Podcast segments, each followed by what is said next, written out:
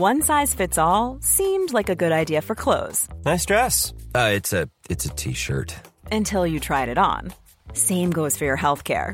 That's why United Healthcare offers a variety of flexible, budget friendly coverage for medical, vision, dental, and more. So, whether you're between jobs, coming off a parent's plan, or even missed open enrollment, you can find the plan that fits you best. Find out more about United Healthcare coverage at uh1.com. That's uh1.com.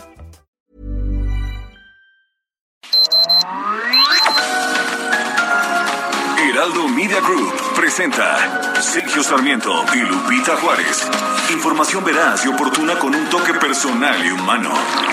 Por El Heraldo Radio, donde la H suena y ahora también se escucha.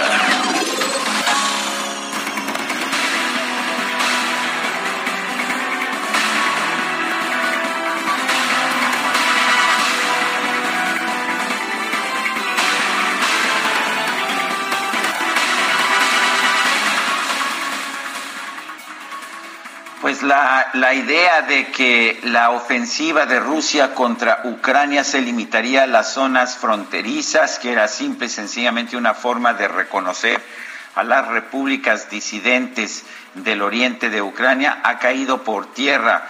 La ofensiva rusa se está diversificando y está alcanzando distintos lugares de Ucrania. Ayer Rusia intensificó su, su, su ofensiva y lanzó cohetes contra objetivos en Kiev eh, y, en otras ciudades, uh, en otras ciudades de, de, Ucrania, de hecho Kiev, Kiev y otros lugares de Ucrania. Anton Gerashenko afirmó la mañana de este viernes, Anton Gerashenko es viceministro ucraniano del Interior, eh, que los ataques continúan con misiles de crucero o balísticos y que se han escuchado, se han escuchado fuertes explosiones allá cerca de la capital de Ucrania. Un cohete impactó un edificio con civiles. Según datos preliminares, tres personas resultaron heridas. Una está en estado crítico. Un funcionario estadounidense afirmó que Rusia ha disparado 160 misiles contra objetivos militares de Ucrania. A 24 horas de la incursión de Rusia, las Fuerzas Armadas ucranianas afirman que el ejército de Moscú ha perdido 800 hombres, 30 tanques, hasta, hasta 130 vehículos de combate, 7 aviones y 6 helicópteros. El Ministerio de Defensa ruso aseguró que todas las misiones del primer día de operaciones fueron completadas con éxito y reportó la destrucción de 74 instalaciones militares, incluyendo 11 aeródromos, así como un helicóptero y cuatro drones. Las autoridades ucranianas han admitido la muerte de 137 personas y, y, y, dicen que hay 316 heridos. Hubo combates, hubo combates uh, eh, aéreos en distintos puntos de Ucrania. Ucrania reivindicó la toma de prisioneros de guerra, mientras que el ejército ruso dijo que la operación militar era un éxito. Las tropas rusas ya están en varias ciudades y están a 20 kilómetros de Kiev, eh, llamada Kiev por los rusos, la capital de Ucrania. El presidente de Ucrania, Volodymyr Zelensky, lanzó una amarga queja nos han dejado solos para defender nuestro Estado. ¿Quién está dispuesto a combatir con nosotros? No veo a nadie. ¿Quién está listo para dar a Ucrania la garantía de una adhesión a la OTAN? Todo el mundo tiene miedo. Una periodista, una periodista allá en Ucrania, eh, señalaba de hecho el día, eh, el día de ayer, Olga Tokariuk, decía, recuerden que los ucranianos no somos peones en un juego geopolítico, somos gente real. La mayoría, alrededor del 60%, queremos unirnos a la Unión Europea y a la OTAN. Son las 7 de la mañana con 3 minutos, 7 con 3. Yo soy Sergio Sarmiento y quiero darle a usted la más cordial bienvenida a El Heraldo Radio en este viernes 25 de febrero del 2022. Quédese con nosotros porque aquí estará bien informado. También podrá pasar un rato agradable ya que siempre hacemos un esfuerzo por darle a usted el lado amable de la noticia. Yo me encuentro en Acapulco donde estoy asistiendo ahora sí que en mis supuestas vacaciones o lo que iban a ser unas vacaciones de dos días para ver el abierto mexicano de tenis, que me gusta verlo todos los años. Eh, las cosas se han complicado un poco, no está con nosotros Guadalupe Juárez, espero que ya la próxima semana se reincorpore a nuestras actividades y nos acompaña en la cabina del Heraldo Radio nuestra compañera queridísima Itzel González. Itzel, ¿cómo estás? Buenos días. ¿Qué nos tienes desde la cabina del Heraldo? Muy buenos días, Sergio Sarmiento, amigos del auditorio. A nombre de Guadalupe Juárez les doy la más cordial bienvenida y tenemos más información porque el secretario de Relaciones Exteriores, Marcelo Ebrard, dijo este jueves que México condenaba enérgicamente la invasión rusa, rusa a Ucrania y que pedirá un alto al uso de la fuerza y el empleo de los canales diplomáticos para la resolución del conflicto a través de un video difundido en sus redes sociales, dijo nuestra posición principal es rechazar el uso de la fuerza y condenar enérgicamente la presencia de fuerzas de la Federación Rusa en territorio de Ucrania. El canciller mexicano aseguró que la posición de México sobre la invasión rusa a Ucrania se basa en la historia mexicana y recordó que en el pasado México sufrió dos invasiones, una por parte de Francia y dos invasiones más por parte de los Estados Unidos. Sergio, cabe señalar que horas antes de este pronunciamiento, la embajadora de Ucrania en México, Oksana Dramateska, Dramaretska, perdón, pidió a las autoridades mexicanas romper relaciones diplomáticas con Rusia, así como condenar sus recientes agresiones militares en una conferencia de prensa celebrada en las instalaciones de la Embajada de Ucrania en México. Dramaretska invitó a sus socios a seguir los pasos de su país y romper relaciones diplomáticas con Rusia.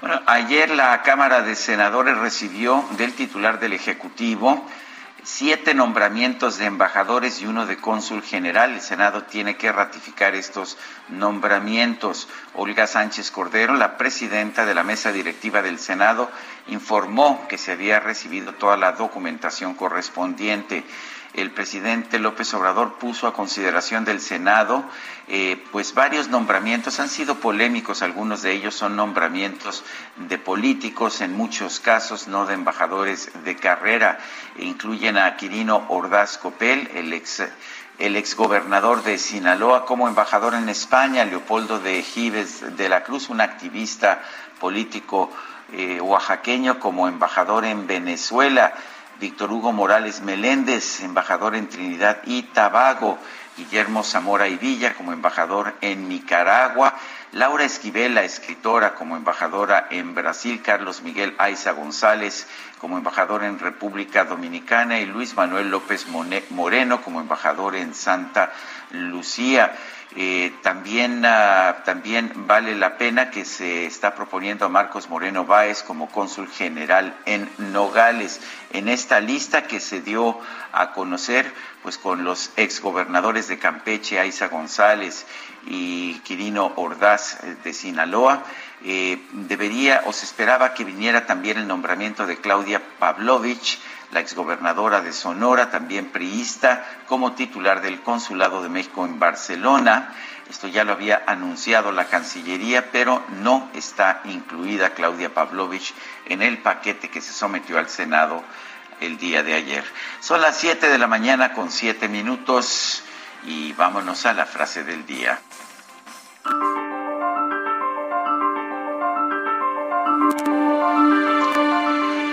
La frase del día es la siguiente.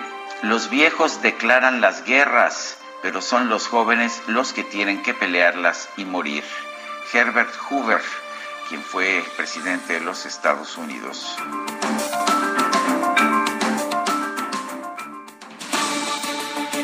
Bueno, y las preguntas, ya sabe usted que nos gusta preguntar. Ayer preguntaba yo lo siguiente en este programa, ¿se justifica el ataque militar de Rusia a Ucrania? Nos dijo que sí el 5.9%, que no 83.2%, no sabemos 10.9%, recibimos 5.690 participaciones. La que sigue, por favor. Por supuesto, mi queridísimo DJ Kike, siempre al pendiente y manteniéndonos en ritmo en este programa. Eh, la pregunta de esta mañana que ya coloqué en mi cuenta personal de Twitter, arroba Sergio Sarmiento, es la siguiente. Ah, la siguiente. ¿Debe México condenar a Rusia o buscar un acercamiento con Putin? Condenar, nos dice 85.2%, acercamiento 7.1%, no sabemos 7.7%. En 42 minutos hemos recibido 1.387 votos. Las destacadas del Heraldo de México.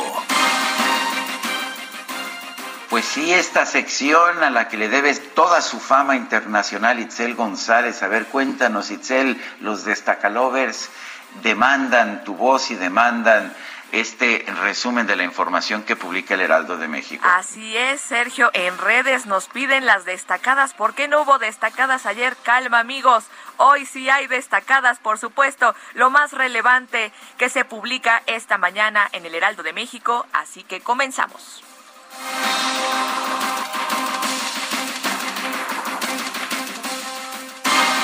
Tropas rusas avanzan sin resistencia, huyen 100.000 de Ucrania, mueren 137. País, propuestas diplomáticas, embajada para Jesusa en Vilo. Su nombramiento no fue incluido en el paquete enviado a la Cámara Alta. Ciudad de México, mega operativo. Detiene Secretaría de Seguridad Ciudadana a 112 en Iztapalapa. Entre los capturados destacan varios generadores de violencia en la ciudad. Estados liberan instalaciones, alistan retorno en la Universidad de las Américas Puebla. Clases vuelven el 28 de febrero, este lunes, tras ocho meses de disputa legal. Orbe, Moscú utilizan poderío bélico, aviones armados con misiles aire-tierra, helicópteros de ataque, entre otros. Meta, Sergio Pérez, problemas con el auto. Checo Pérez interrumpió ayer el segundo test en la Fórmula 1 debido a un siniestro. Y finalmente en mercados llega a 7.22, repunta la inflación quincenal, rompió una racha de cuatro bajas consecutivas.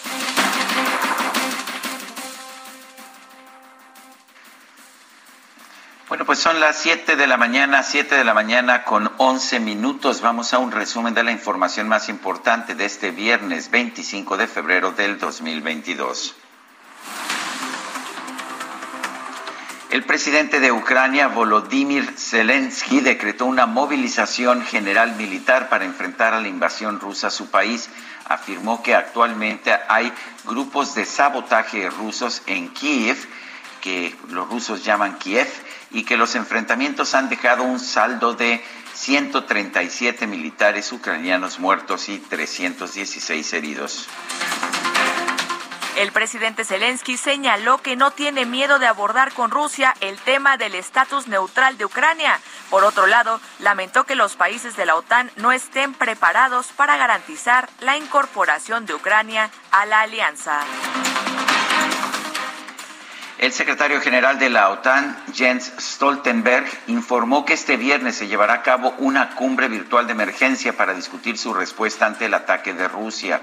Indicó que actualmente no tienen planes de enviar tropas de la OTAN a Ucrania. El presidente de los Estados Unidos, Joe Biden, anunció nuevas sanciones contra Rusia, las cuales incluyen el bloqueo de activos de cuatro bancos y limitar las exportaciones. Denunció que su homólogo ruso, Vladimir Putin, busca restaurar la Unión Soviética. Putin is the aggressor. Putin chose this war, and now he and his country will bear the consequences. He has much larger ambitions in Ukraine. He wants to, in fact, reestablish the former Soviet Union. That's what this is about, in the contest between democracy and autocracy. El presidente de Rusia, Vladimir Putin, señaló que antes del arranque de la operación militar especial para la protección de Donbass, se crearon tantos riesgos en el aspecto de seguridad que era imposible reaccionar con otras medidas.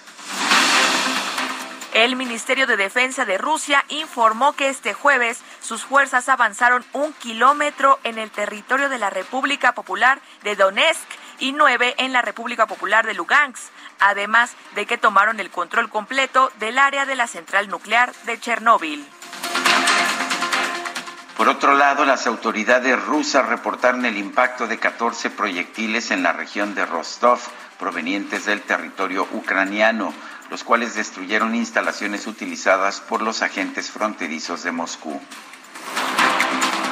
La embajadora de Ucrania en México, Oksana Dramaretska, pidió a los países de todo el mundo romper relaciones diplomáticas con Rusia. Indicó que espera de México una posición muy clara. Eh, respetamos mucho la consistencia de su apoyo de, integridad territorial de Ucrania, pero hoy necesitamos una declaración muy clara, una declaración que condena la agresión rusa. Hasta ahora no la hemos sentido. Bueno, en un principio, en un principio la Secretaría de Relaciones Exteriores, a través de su titular Marcelo Ebrard, dijo que rechazaba lo que estaba ocurriendo allá en Ucrania sin mencionar a Rusia. Posteriormente, de que hubo cuestionamientos de algunos embajadores importantes, embajadores eh, ya retirados, entre ellos Marta Bárcena, nuestra colaboradora, eh, cambió su posición. En un video, el secretario de Relaciones Exteriores de México, Marcelo Ebrard, informó que tras consultarlo con distintos países se pudo confirmar que la operación militar de Rusia en Ucrania representa una invasión a gran escala. Tenemos, después de pláticas, conversaciones con más de siete diferentes países y desde luego con nuestra embajada en Ucrania, tenemos muy claro que estamos ante una invasión. Ya no hay ninguna duda sobre ello, es una operación con una escala que cubre casi todo el territorio de Ucrania. El canciller Marcelo Ebrard también indicó que la postura de México ante este conflicto será rechazar el uso de la fuerza y condenar enérgicamente la presencia de las fuerzas rusas en Ucrania. Vamos a escuchar. México sufrió dos invasiones por parte de Francia, dos invasiones por parte de Estados Unidos, perdimos la mitad de nuestro territorio y por historia y tradición por nuestra formación como nación tenemos que rechazar y condenar enérgicamente la invasión de un país como Ucrania por parte de una potencia como Rusia. Previamente, la presidenta del Senado, Olga Sánchez Cordero, consideró que el gobierno federal debe acatar los principios de no intervención y autodeterminación de los pueblos ante el conflicto entre Rusia y Ucrania. La cónsul honoraria de Rusia en Quintana Roo, Armina Wolbert, anunció su renuncia al cargo al considerar que no puede representar a su país sin compartir los principios y valores de su gobierno. Un grupo de ciudadanos de Ucrania protestó frente a la Embajada de Rusia en México para condenar la invasión militar ordenada por el presidente Vladimir Putin. civil pacífica el gobierno ruso decidió atacar, bombardear las ciudades más importantes de Ucrania. Mundo, por favor, únense. No importa qué nación tenemos, no importa qué pasaporte tenemos.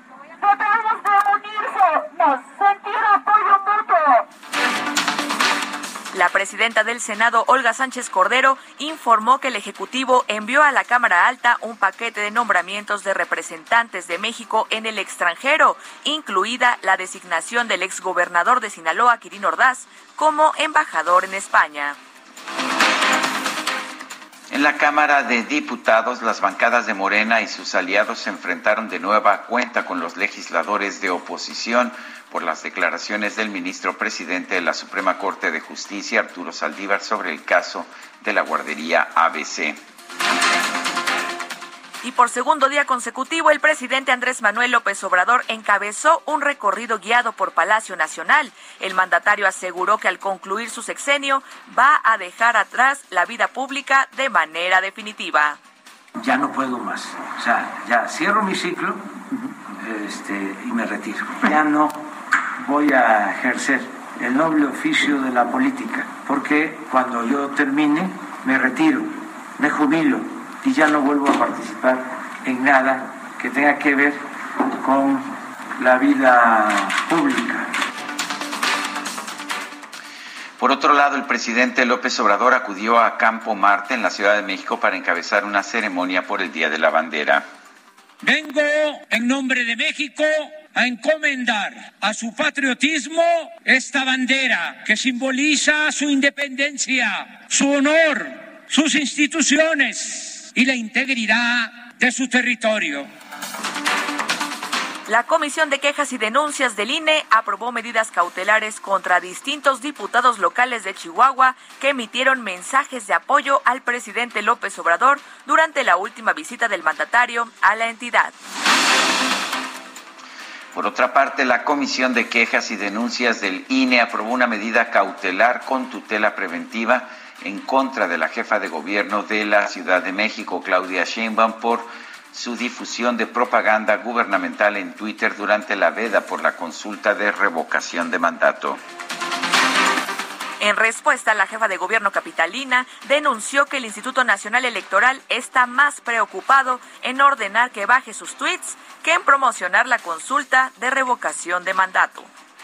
Es muy importante que el Instituto Nacional Electoral informe, llame a la participación, es obligación constitucional es obligación constitucional. Y en el caso de el primer tuit, pues nosotros consideramos y ahí estamos interponiendo todos los recursos que se requieran. En este caso vamos a evaluar ahí con la Consejería Jurídica si lo vamos a bajar, lo vamos a bajar, pero vamos a interponer pues la no se llama controversia, las medidas jurídicas indispensables porque no estamos de acuerdo. El secretario de Seguridad y Protección Ciudadana de la Ciudad de México, Omar García Harfush, informó que en las últimas 48 horas fueron detenidas 112 personas en la alcaldía de Iztapalapa por su presunta relación con distintos grupos delictivos.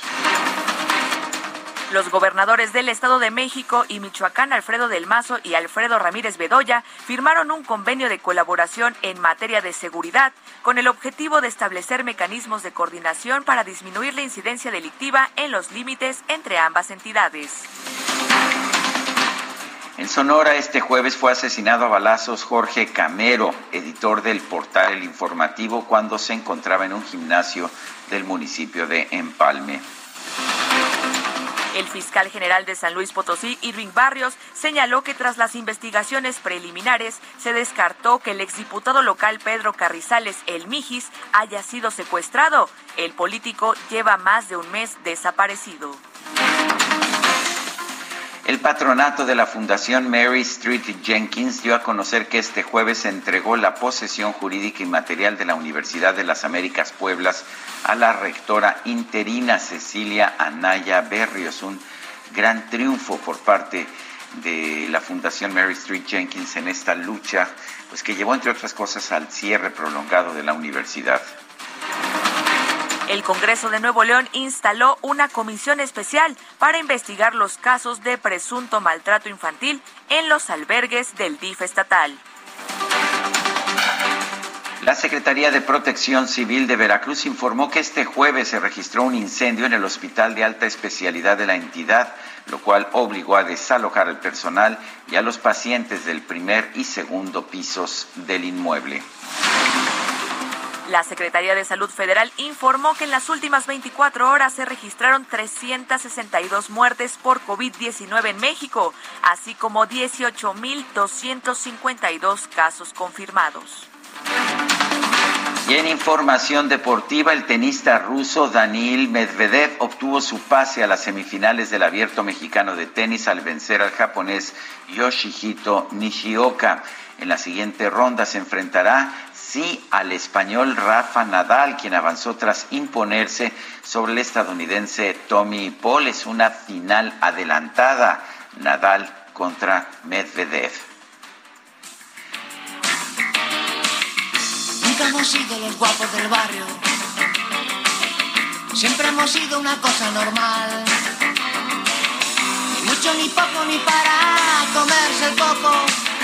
Oye, ya te digo una cosa normal. Vamos a dar discotecas.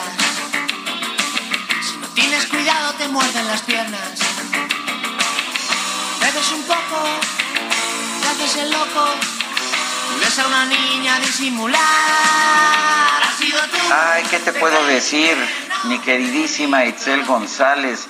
La verdad es que nunca hemos sido los guapos del barrio, pero pues ya ves con estas chicas cocodrilo que nos atacan, pues somos seres indefensos. Estamos escuchando a los hombres G. ¿Te gustan? Me gustan, Sergio, una banda que se popularizó a mediados de los años 80 en España y después de su primer álbum, pues fueron conocidos internacionalmente. Tienen 12 álbumes de estudio, el último publicado el año pasado, La esquina de Rowland. Entonces, ¿qué te parece si los estamos escuchando este viernes, viernes tranquilito, viernes pues de festejo porque ya nos vamos de fin de semana? Bueno, y mañana es cumpleaños de David Somers Rodríguez Nació el 26 de febrero de 1964, integrante de los Hombres G. Vamos a una pausa y regresamos.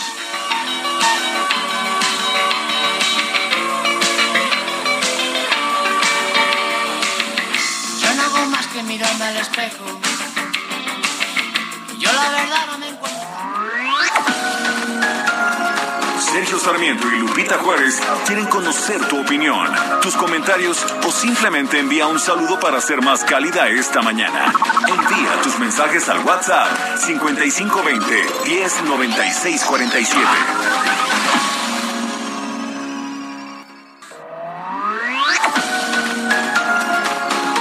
Continuamos con Sergio Sarmiento y Lupita Juárez por El Heraldo Radio. Bajadón de precios Soriana. Lleva el segundo al 50% de descuento en todos los jamones y quesos en paquete, Food y Swan. Sí, jamones y quesos en paquete, lleva el segundo al 50% de descuento. Soriana, la de todos los mexicanos. A febrero 28, aplican restricciones y sobre la misma línea de producto. Válido en Hiper y Super. El 25 de febrero se conmemora el Día Internacional del Implante Coclear, como recuerdo de la fecha en la que se realizó la primera implantación en 1957.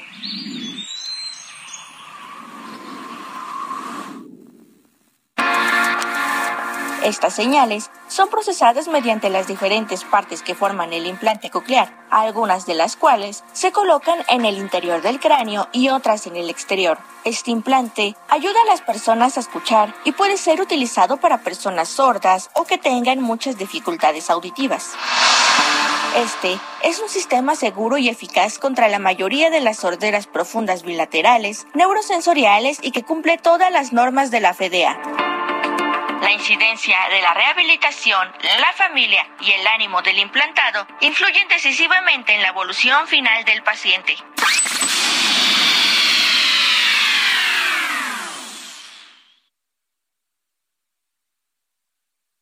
En Soriana, prepárate para la cuaresma con filete de mojarra de granja, 109 pesos el kilo. Atún Dolores, agua o aceite, 140 gramos, 2 por 34.90. Y el segundo al 50% en todas las mayonesas y chiles envasados. Soriana, la de todos los mexicanos. A febrero 28, aplica restricciones y sobre la misma línea de producto. Válido en Hiper y Super. Estoy llorando en mi habitación. Todo se nubla a mi alrededor. Ella se fue con un niño pijo. Tiene un Ford Fiesta blanco y un jersey amarillo. Por el parque les veo pasar. Cuando se besan lo paso fatal. Voy a vengarme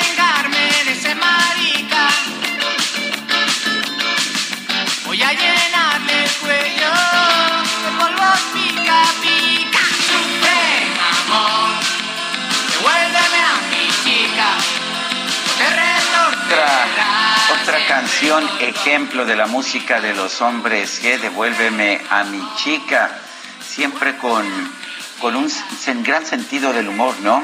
Eh, se va a vengar de este niño, niño pijo que le robó la chica, pero le va a poner polvos pica pica. Tampoco es una venganza muy sangrienta, ¿verdad? Itzel. Oye, y un gran ritmo, Sergio, un ritmazo, porque aquí DJ Quique ya andaba baile y baile hasta que le dije, ábrele, ábrele el micrófono a Sergio que nos quiere decir algo. Así es.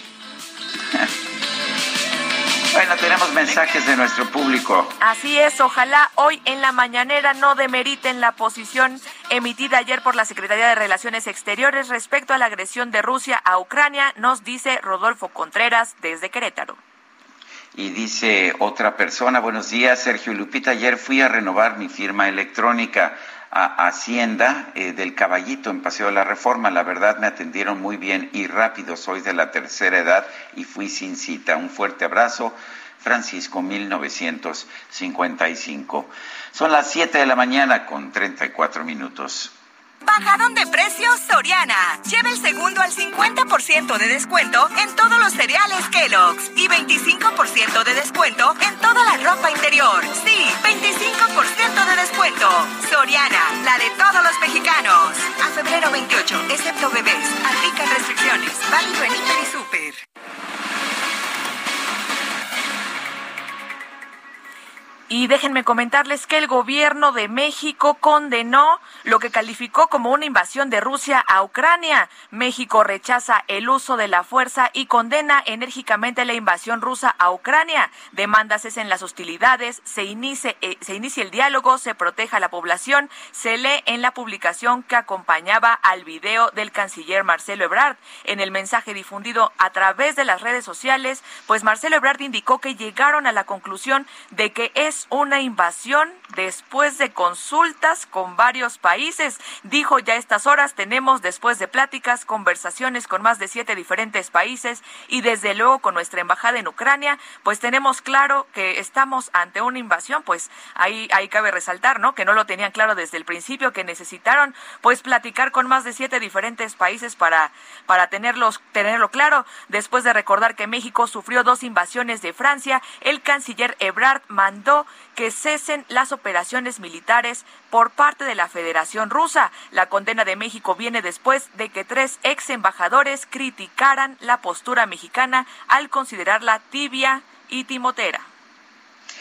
Bueno, eh, vamos, vamos con otros temas. Luego de los primeros ataques en Kiev, o Kiev, la capital de Ucrania, por parte del ejército de Rusia, el titular de la Secretaría de Relaciones Exteriores, Marcelo Ebrard, ha señalado que México rechaza el uso de la fuerza bélica. Esa fue la primera declaración. Más tarde condenó enérgicamente la invasión. Rubén Beltrán, ex embajador de México en Rusia, está en la línea telefónica y le agradecemos que haya aceptado hablar con nosotros esta mañana. Señor embajador, cuéntenos cuál es su, cuál es su posición, cuál debería ser la posición de México. Primero vimos un simple rechazo que fue cuestionado por tímido por algunos ex embajadores. Eh, posteriormente, el secretario de Relaciones Exteriores, Marcelo Ebrard, dijo que México condenaba enérgicamente la invasión y específicamente se refirió a Rusia. Cuéntenos cuál es, ah, cómo debemos interpretar todo esto. Buenos días, Sergio. En primer lugar, eh, muy agradecido por, por este espacio y quisiera mandar un respetuoso saludo a, la audiencia. Eh, la, las posiciones eh, en política exterior no, no, son estáticas y no deben ser estáticas más que aquellas que estén basadas en los, en los principios de política exterior. Eh, no los repito ahorita, los conocemos todos y los podemos conversar otro día.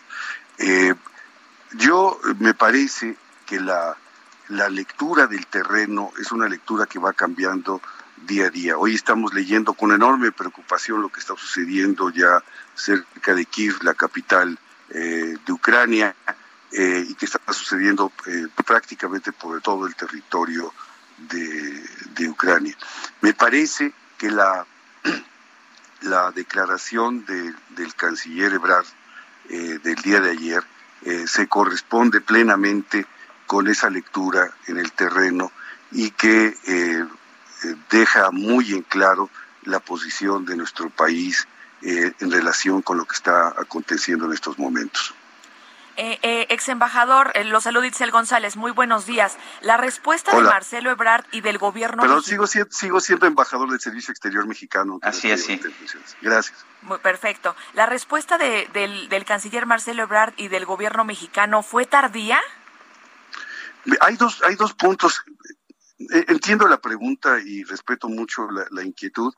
Eh, yo creo que yo establecería dos puntos. Uno es la primera reacción que se da en medio de un eh, Consejo de Seguridad que se estaba, comillas, desayunando con la noticia de la incursión militar cuando estaba aconteciendo, donde la verdad eh, yo leo en las palabras pronunciadas por la embajadora Buenrostro eh, precisamente lo que se tenía que decir en ese momento, donde se dijo claramente, ningún país puede invadir a, otro y hay que respetar soberanía y la integridad territorial, que eso fue lo que se señaló, y no se dijo a medias, no se dejó, no, no quedó eh, con una especie de salvaguarda de, pero que, pero si sucediera esto, no.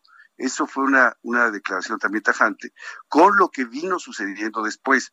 Es decir, eh, yo sí eh, establezco una diferencia de opinión entre, entre quienes propugnan que desde el principio, desde la mesa del Consejo de Seguridad, debimos haber ido con una declaración como la, como que escuchamos ayer del canciller. Me parece que esta eh, discusión no conduce, desde mi punto de vista, respetando la opinión de todos, no conduce a una eh, evaluación eh, real de lo que ha sucedido en el terreno y cómo han evolucionado las cosas. De todos, de cualquier manera, las dos posiciones, si es que hubiera dos, los dos momentos de la posición de México me parece que estaban justificados por la lectura en el momento. No es lo mismo lo que hubiera declarado México desde el Consejo de Seguridad en ese momento y lo que oímos de los, de los países interesados y alrededor o de otros países eh, en, su oportunidad. México tiene una responsabilidad en el Consejo de Seguridad y yo creo que la está ejerciendo plenamente. Y lo digo eh, para que quede claro, lo digo desde, desde el retiro, lo digo eh, desde este, desde este lugar como miembro del Servicio Exterior Mexicano, plenamente convencido de que la lectura de los dos momentos fue la adecuada y la respuesta de México ha sido la adecuada. Embajador Beltrán, cuéntenos cuál, cuál, cómo nos pone esta posición ahora frente a Rusia, una gran potencia internacional. Bueno, yo creo que lo, que queda muy claro es cuál es la, posición de México, eh, de, de, rechazar, como lo ha hecho siempre, este tipo de, de invasión, este tipo de injerencias militares, ¿Y cómo nos deja frente a Rusia? Pues nos deja frente a Rusia con dos, eh, de dos maneras. Primero, eh, y lo dice alguien que tiene un enorme cariño, respeto y admiración por el pueblo ruso, porque lo tengo, eh, nos deja ante un gobierno que sabe claramente dónde estamos parados y que sabe también claramente, porque hay que leer la segunda parte de la declaración del, del canciller Ebrard, que estamos llamando a las partes a, uno, que eh, a Rusia que eh, retire y, cese eh, el comportamiento de hostilidad bélica y llamando a las partes a una conversación y a una negociación que pueda encontrar una salida diplomática a esto. Porque lo que tenemos que reconocer y, que la arquitectura europea no ha, no ha sabido, no ha sabido encontrar una, un mecanismo que concilie los intereses de todas las partes y pueda llevar a una seguridad en el teatro, en el teatro europeo. Por ello también el llamado a que pudiera ser las Naciones Unidas eh, a través tal vez de un mecanismo ad hoc que pudiera organizar, gerenciar una, eh, una, intervención amistosa que, que pusiera una mesa diferente a, las que han existido y que han fracasado para que las partes se sentaran a negociar. Embajador, cuéntenos eh, cuál es el protocolo ante la amenaza. ¿Los mexicanos en Rusia podrían presentar algún riesgo? Bueno, no, no los, no los, sí, ciertamente cualquiera que los mexicanos en Rusia, dijo usted. Sí, así es. Pero, pero, ¿por qué los mexicanos en Rusia deberían tener algún riesgo? Perdóneme usted. Por, no, por, la circunstancia, digo, es un conflicto entre Rusia y Ucrania, entonces eh, me pregunto si en algún momento podrían estar en, en algún riesgo.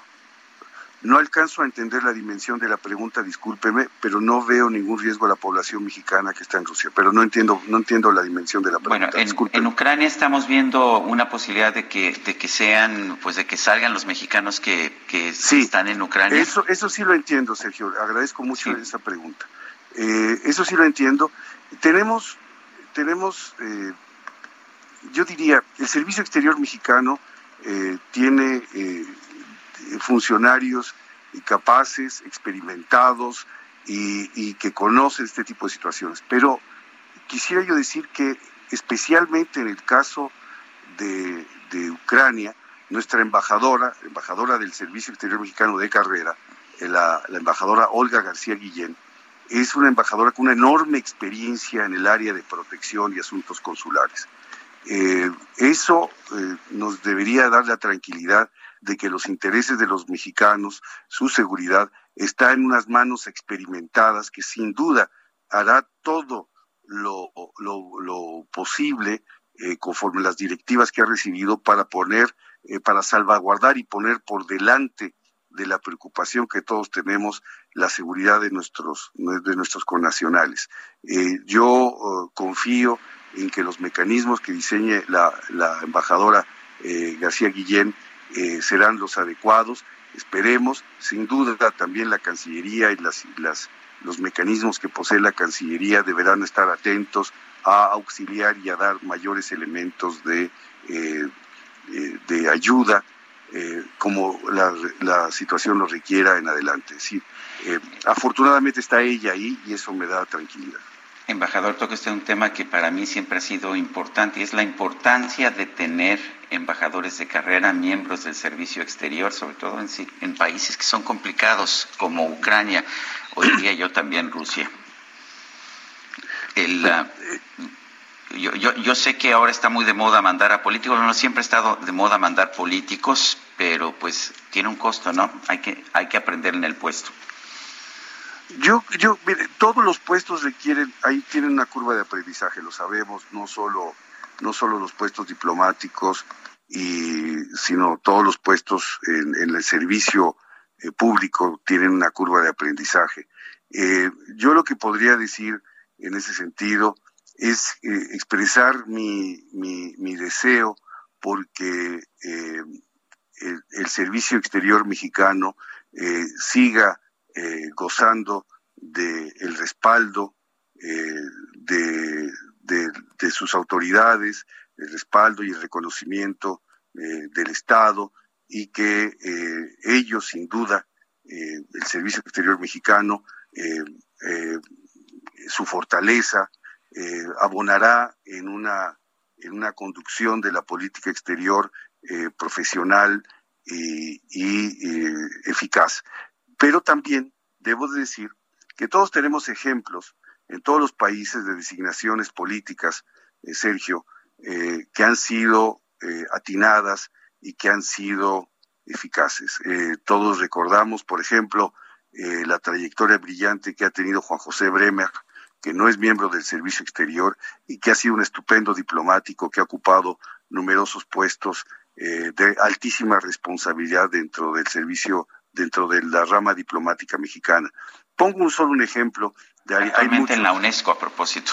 Actualmente en la UNESCO, Juan José Bremer, pero es un ejemplo de, de los muchos que hay eh, de, de, designaciones del, del ámbito eh, no diplomático que enriquecen también al servicio exterior por su por el contacto que tenemos. Yo como miembro exterior, como miembro del Servicio Exterior Mexicano de Carrera, estoy muy orgulloso de mis colegas de, de, todo el servicio exterior y eh, todos estos años desde que ingresé al Matías Romero en los ochentas tempranos, ya estoy revelando un bueno, ya como soy embajador jubilado, muchos, muchos podrán adivinar mi edad, pero no, no importa, pero eh, tengo un enorme orgullo por, por el Servicio Exterior Mexicano y por lo que ha hecho a lo largo de los años, pero también no cierro la posibilidad, como ha habido en el pasado, a nombramientos que vienen también a enriquecer las capacidades de gestión del Estado mexicano. Rubén Beltrán, eh, embajador, embajador en retiro, ex embajador de México en Rusia, gracias por conversar con nosotros. Al contrario, Sergio, siempre a las órdenes un gusto un gusto saludarte, un gusto estar con ustedes y, me declaro a, las órdenes eh, en cualquier momento. Gracias. Muy buenos días. Sí, el presidente ucraniano Volodymyr Zelensky denunció que grupos de sabotaje rusos han entrado en la capital ucraniana. Esto fue ayer. Dijo a través de una declaración en video que según las informaciones, pues el enemigo lo había marcado como objetivo número uno y a su familia como número dos quieren destruir políticamente a Ucrania, destruyendo al jefe del Estado. Tenemos información de que grupos de sabotaje enemigos han entrado en Kiev. Pues preocupante porque pues el mandatario dijo que estaba alojado en el barrio gubernamental junto con otros y aseguró que tanto él como su familia pues van a permanecer en la capital, Sergio. Bueno, y ah, hace unos, ah, hace, hace un rato se acaba de dar a conocer un, una declaración de la Federación ah, Internacional de Automovilismo Fórmula 1. Eh, y lo que señala es que se llevó a cabo una reunión de la Fórmula 1, los equipos discutieron la posición eh, pues de este deporte en términos de la invasión de Rusia a Ucrania y la conclusión es, incluyendo a todos, a todos los participantes en este deporte, que es imposible llevar a cabo el Gran Premio de Rusia bajo las circunstancias actuales. Imposible llevar a cabo el Gran Premio de Rusia. Previamente se había determinado que la final de la Champions League no se jugaría ya en Rusia y bueno, eh, también, también estamos viendo que se cancela el Gran Premio de Rusia que se lleva a cabo, se ha llevado a cabo en los últimos años en Sochi. Y vámonos con información de nuestra compañera Cintia Stettin, porque la embajadora de Ucrania en México, Oksana Dramaretska, pidió a nuestro país romper relaciones diplomáticas con Rusia. Cintia, buenos días. ¿Qué tal? Muy buenos días, tal? Buenos días, Sergio. Buenos días al auditorio. Pues así como lo comentas, la embajadora, la embajadora de Ucrania en nuestro país, Oksana Dramaretska, eh, dijo que considera inaceptable mantener relaciones diplomáticas con el Estado agresor que ataca abiertamente a su vecino sin ningún motivo. Lo anterior después de que el presidente ruso Vladimir Putin anunció una operación militar y sus fuerzas armadas ingresaron a territorio ucraniano. Señaló que el gobierno mexicano pues debe tener una posición muy clara porque hasta ahora no no han sentido cuál, cuál es su posición ante este conflicto. De igual manera pidió a las organizaciones internacionales considerar dar por terminada la membresía de Rusia eh, por violaciones flagrantes al derecho internacional, lo que significa pues que lo saquen de foros internacionales. Eh, condenó a todas aquellas naciones que expresan su apoyo a las acciones de Rusia en Ucrania y es que dijo también los consideramos agresores. Asimismo, solicitó apoyar a Ucrania con armas, equipos de protección, combustible y todo lo necesario para contrarrestar al ejército más grande del continente. Ah, finalmente, pues dejó en claro y dijo, si el mundo no detiene a Vladimir Putin, el mundo sufrirá. Es la información que tenemos, Isabel. Muchísimas gracias, Cintia. Muy buenos días. Buenos días, seguimos pendientes son las 7, las 7 de la mañana con 51 minutos. Le recuerdo que estamos transmitiendo en sana distancia. Eh, Itzel González se encuentra en la cabina del Heraldo Radio en la Ciudad de México. Yo estoy en, la, en el puerto de Acapulco. Estoy asistiendo, de hecho, al torneo de tenis, al abierto mexicano de tenis. Pero vamos a las calles de la Ciudad de México. Gerardo Galicia nos tiene información. Adelante, Gerardo. Desde el eje 5 Oriente, Javier Rojo Gómez, Sergio, excelente mañana, Miguel Isel. Ya tenemos bastantes conflictos viales, sobre todo para nuestros amigos que llegan a la colonia agrícola oriental, van a toparse con largos rezagos en los semáforos prácticamente en ambos sentidos también hay un cruce bastante conflictivo, lo van a ubicar llegando al eje 6 sur debido a los automovilistas que tratan de incorporarse a esta última arteria que funciona de manera reversible. Habrá que manejar con paciencia en estos puntos y si van a utilizar el eje 5 sur, de lo más difícil es su cruce con la avenida Canal de Río Churubusco y también complicaciones llegando a la calzada de la Viga. Por lo pronto, el reporte seguimos muy pendientes. Gracias, Gerardo. Hasta luego. Y vámonos con Mario Miranda también a las calles de la Ciudad de México. Adelante, Mario. Hola, ¿qué tal? ¿Qué tal, Sergio? Informarles a los amigos automovilistas que en estos momentos se encontrarán tránsito fluido en ambos sentidos del anillo periférico de Luz Cabrera a la Avenida de los Insurgentes. Avenida de los Insurgentes, del Caminero al eje 10 sur, encontraremos buen avance en ambos sentidos. El eje 10 sur de Insurgentes al periférico con carga vehicular. Y finalmente, Avenida Revolución del eje 10 sur a Barranca de Muerto con buen avance. Seguimos pendientes. Muchísimas gracias, Mario. Excelente día. Igualmente, excelente día. Bueno, pues son las siete, las siete de la mañana con 53 minutos. Eh, quiero señalarle que, pues que ha habido mucha preocupación en los mercados financieros por lo que está ocurriendo allá en Ucrania, eh, por esta invasión. En estos momentos, el precio del petróleo crudo del Mar del Norte, el Brent, se ubica en 97 dólares con 59 centavos. Ha mejorado ligeramente después de la fuerte subida que tuvo el día de ayer. El West Texas Intermediate de, Norteamérica se ubica en 92 dólares, 92 dólares con 23 centavos. Siguen siendo, sin embargo, precios muy altos que pues que van a ayudar a incrementar la desaceleración económica que está sufriendo el mundo y bueno pues vamos a ver qué ocurre pero estos precios del petróleo eh, son uno una de las consecuencias principales de la situación de la situación en Ucrania. También hemos visto incrementos muy importantes en los precios del grano, en los precios particularmente del trigo, y tanto Ucrania como Rusia son grandes productores de trigo. Son las siete con 54 minutos. Nuestro número para que nos mande mensajes de WhatsApp es el 55 20 10 96 47. Regresamos.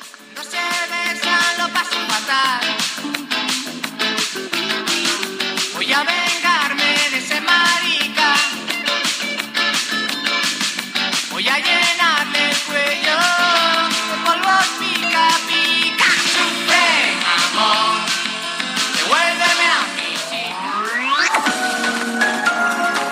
Sergio Sarmiento y Lupita Juárez quieren conocer tu opinión, tus comentarios o simplemente envía un saludo para ser más cálida esta mañana. Envía tus mensajes al WhatsApp 5520 109647.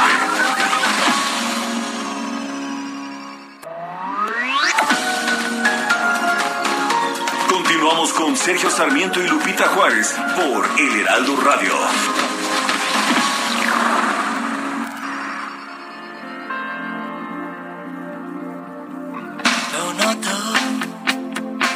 Nos pasa algo, aunque selles tus labios, de mal rollito entre los dos, lo noto.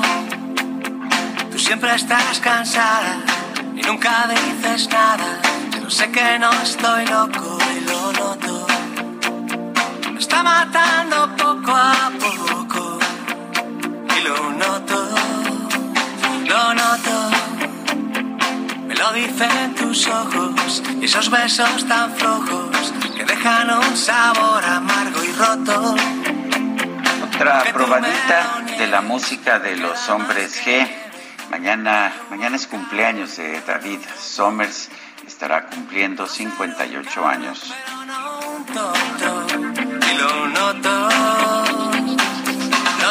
Hay una versión en YouTube con Miguel Bosé de esta canción, recomendadísima para que la busquen en un ratito, porque si es muy buena esta canción, a mí me gusta mucho con Miguel Bosé.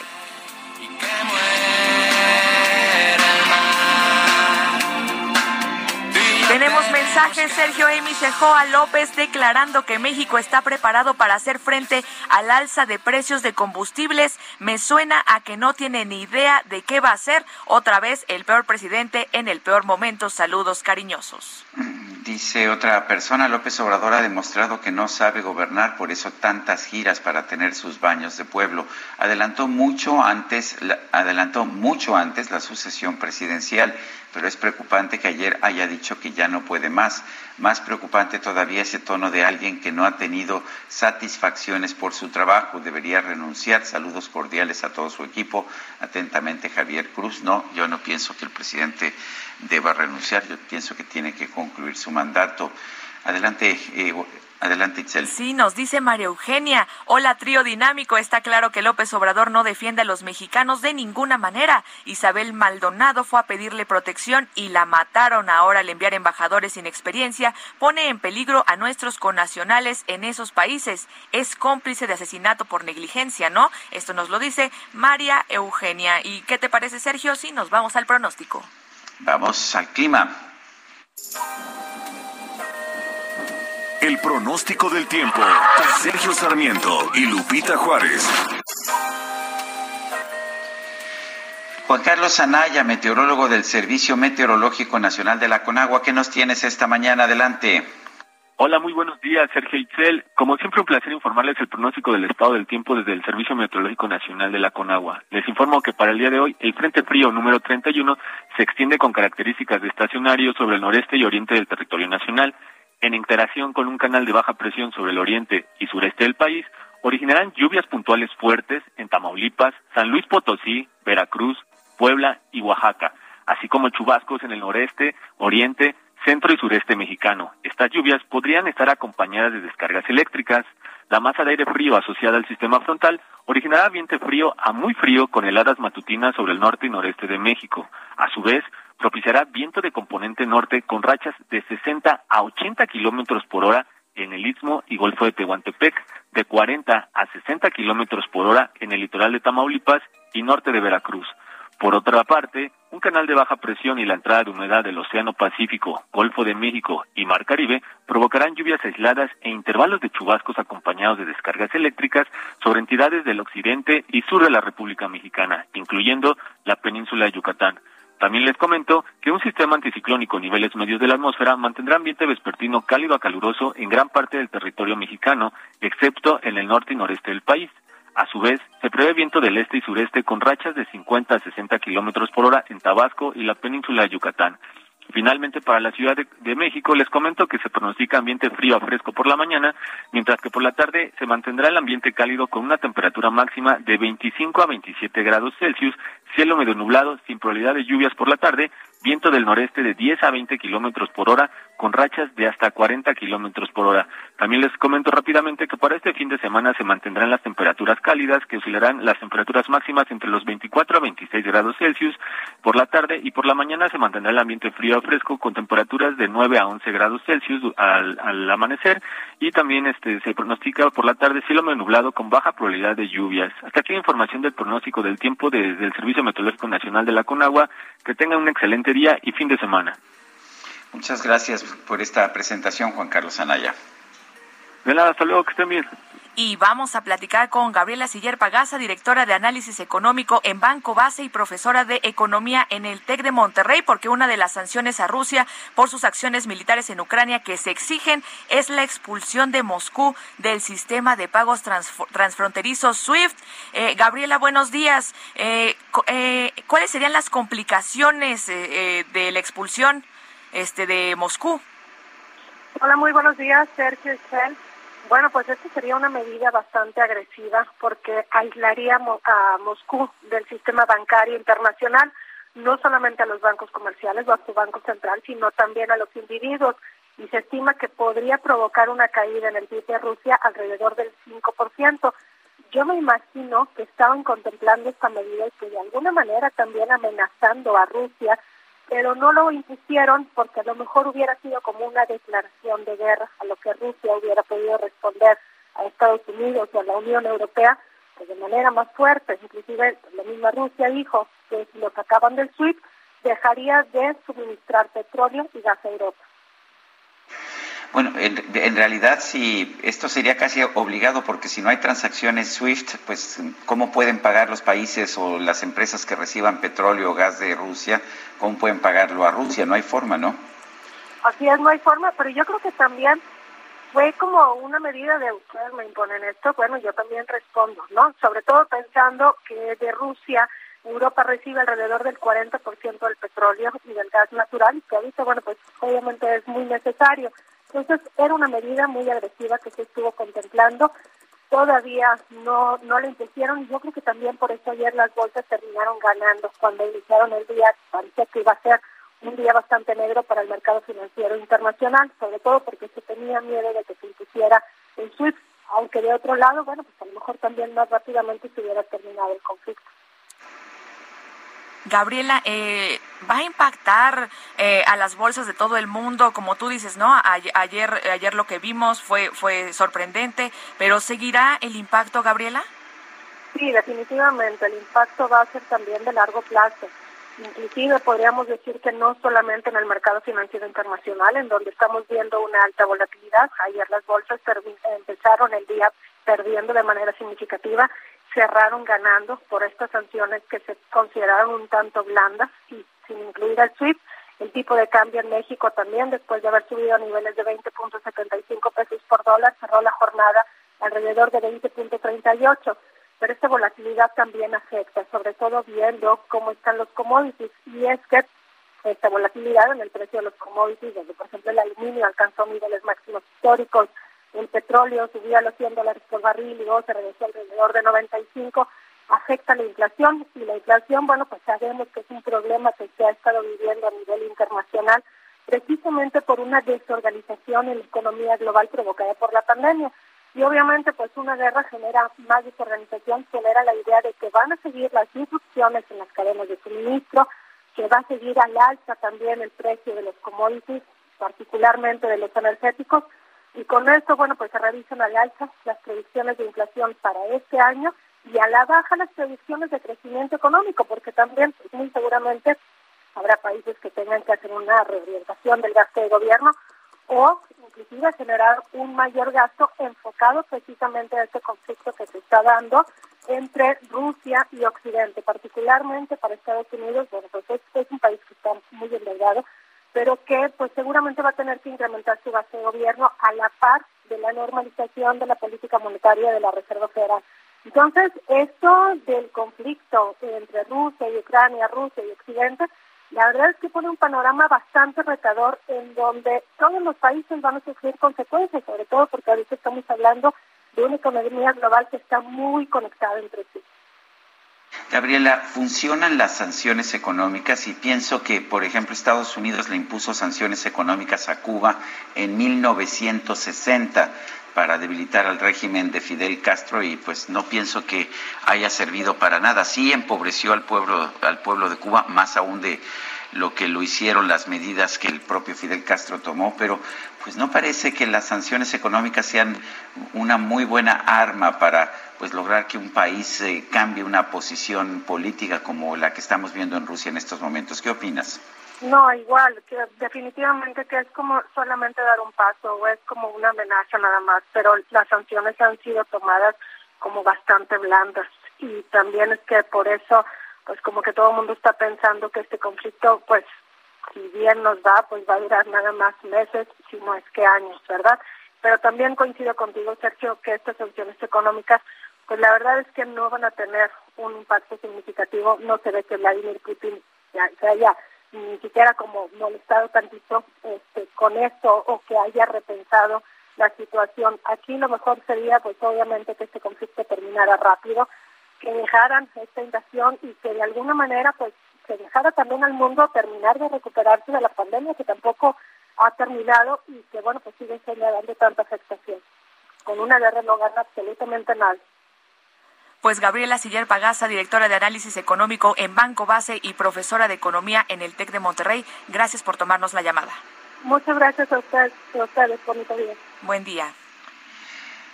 El presidente de China, Xi Jinping, habló este viernes con su par ruso Vladimir Putin sobre la guerra en Ucrania. Dijo que, pues, que se debe resolver este conflicto por la vía diplomática. Eh, según la televisión estatal CCTV, eh, la, televisión estatal de Rusia, China apoya a Rusia en la resolución del conflicto a través de negociaciones con Ucrania.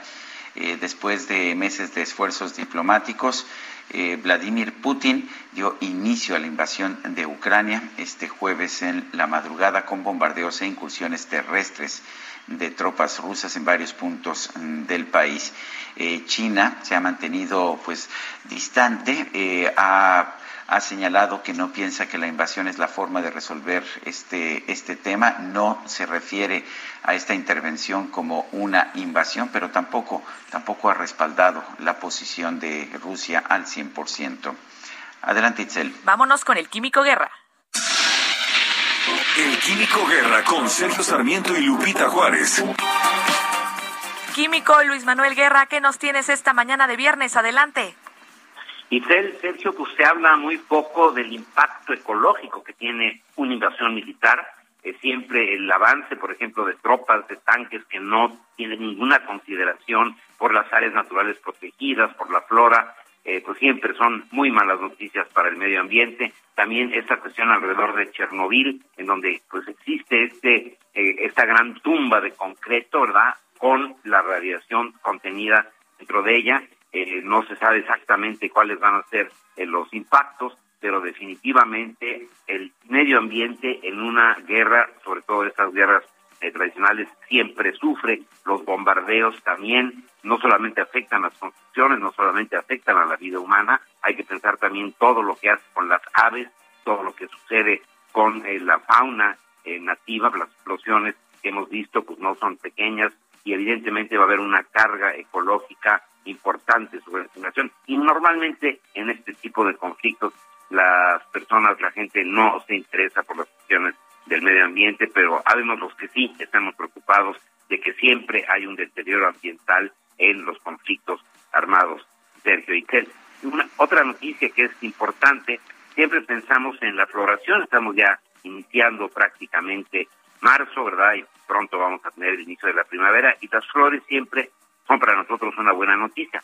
Fíjense que no siempre hay unas plantitas muy monas creciendo en la Antártida y son un mal augurio para el resto del continente helado y el futuro de nuestro planeta. Un estudio que acaba de ser publicado en Current Biology, una revista arbitrada sobre cuestiones ecológicas, confirma que las plantas en la Antártida llevan 10 años extendiéndose rápidamente debido a las altas temperaturas. Son una especie de bioindicador de lo que está pasando allá.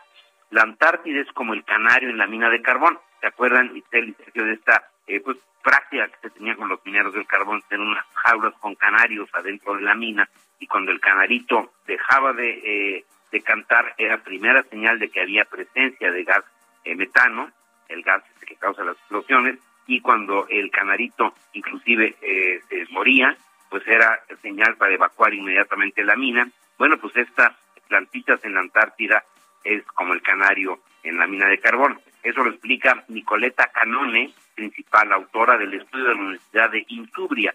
Es una universidad preciosa que está en el lago de Como, el, lago de Como que está en la parte norte, cerca ya de la del Tirol este, italiano, y que es un lugar precioso. Bueno, pues ahí se explica que el gélido paisaje de este continente significa que pocas plantas deberían de crecer en él y que normalmente lo hacen muy separadas, pero están descubriendo de dos especies, la de Shamsia antártica, que es una herbácea, y la Colobanthus cuitensis, que florece con diminutas flores amarillas, se están esparciendo rápidamente sobre el continente antártico. En este caso, las flores no son un buen augurio y Celicer si nos deben hacer recapacitar. Como decía yo con esto también eh, de las guerras eh, armadas, que son una sin razón el día de hoy para la raza humana. Sergio. Pues bastante interesante esta información químico y pues tomamos nota. Muchísimas gracias. Excelente viernes. Igualmente, buen fin de semana para Gracias. Gracias. El secretario de la Defensa Nacional, Luis Crescencio Sandoval, informó esta mañana que Colima es el estado con el mayor número de homicidios dolosos en el país y que este delito comienza a tener una tendencia a la baja. En la conferencia de prensa del presidente de la República esta mañana, el secretario explicó que Colima ocupa el lugar 19 a nivel nacional en homicidios dolosos, pero es el primer lugar en este delito si se ponderan las cifras por cada 100.000 habitantes.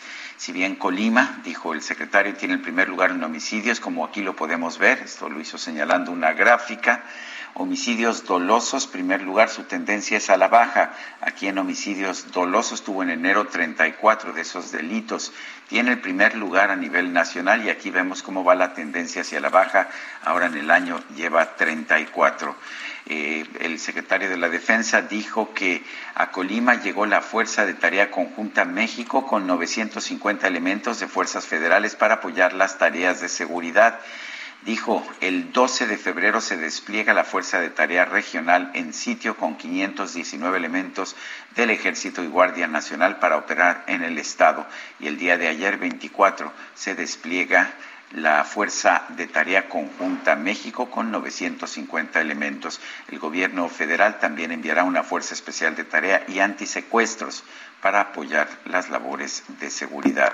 Y vámonos con más información porque en el, Sena, el Senado recibió este, de, de, parte del presidente López Obrador las propuestas de nombramientos de cónsules y embajadores en el extranjero, entre ellos el del exgobernador priista de Sinaloa, Quirino Ordaz. Vamos a platicar esta mañana con la senadora independiente Nancy de la Sierra. Ella es presidenta de la Comisión de Organismos Internacionales en el Senado. Nancy, muy buenos días. Muy buenos días, qué gusto saludarles y qué bueno que me permiten plantear la visión del Grupo Plural en el Senado de la República sobre estos nombramientos, porque desde que se anunciaron ya hace algunos meses hemos fijado una postura muy clara de no acompañar la designación del ex gobernador Quirino debido a que consideramos que no solamente no representa al servicio exterior mexicano, sino eh, viene en una coyuntura que nos parece muy extraña, como de premio, recompensa por haber entregado el Estado de Sonora en la elección anterior. Hemos hecho un análisis profundo y bueno, desafortunadamente no vamos a poder acompañar este nombramiento a pesar de la tensión que existe entre España y México por las declaraciones del presidente. Creo que aunque se haga el análisis en comisiones y después se vaya al Pleno, no es el perfil idóneo para poder sacar adelante la relación tan tensa que hoy se vive con España. El, a, a, veces nos dicen que los políticos pues tienen precisamente el encanto de que saben conciliar, que saben dialogar. ¿No puede ofrecer esto Quirino?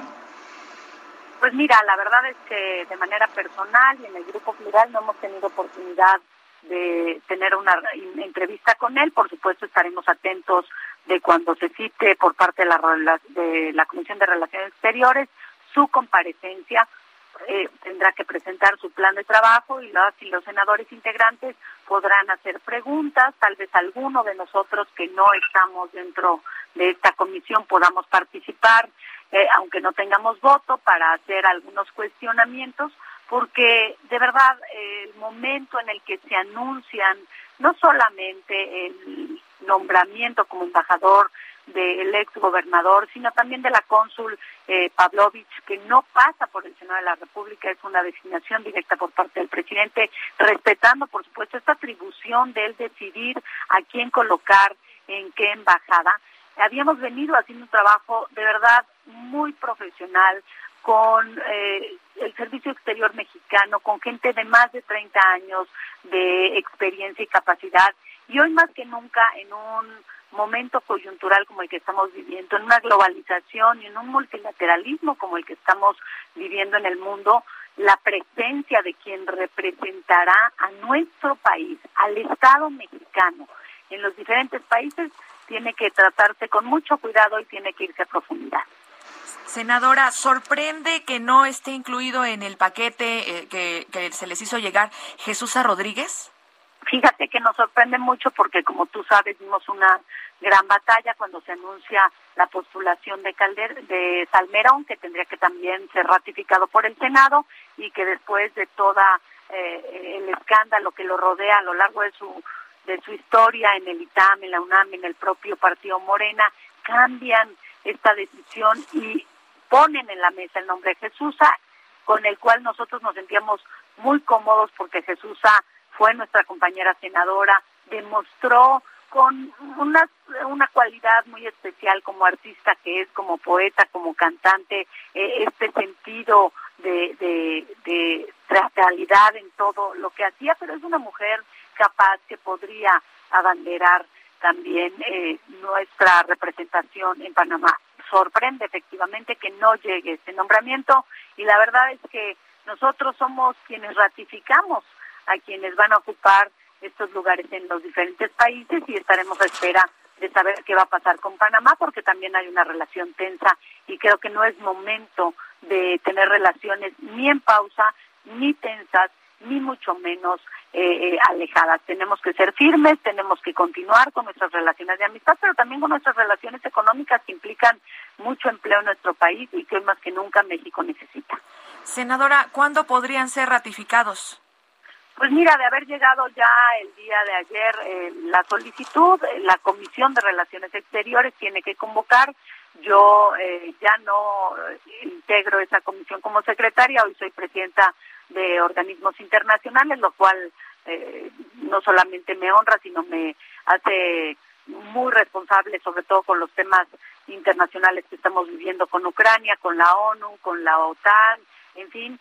Y, y bueno, yo espero que sean las próximas semanas cuando se puedan desahogar estos nombramientos. Normalmente pasan 15, 20 días tal vez porque son comisiones unidas en donde Relaciones Exteriores, acompañado de la, de la Comisión de Relaciones, de acuerdo a la zona que se va a analizar, hacen conjuntas y normalmente puede tardarse 15, 20 días. Será el senador Vasconcelos que tenga en sus manos esta decisión y esperamos que salga lo antes posible, pero lo que sí adelantamos es que eh, el nombramiento del embajador de España no va a ser suave, no va a pasar por unanimidad y seguramente será cuestionado en muchos eh, grupos parlamentarios, no solamente en el nuestro.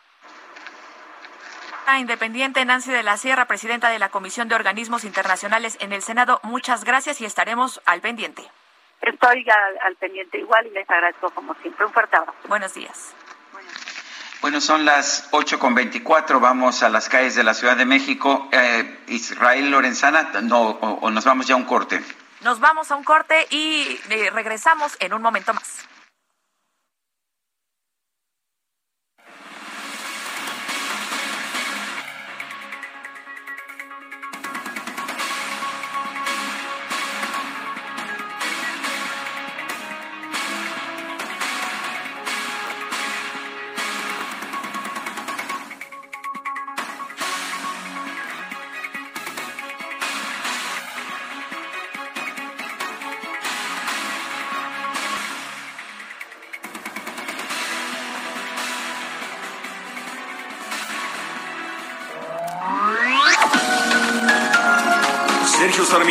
Lupita Juárez quieren conocer tu opinión, tus comentarios o simplemente envía un saludo para ser más cálida esta mañana.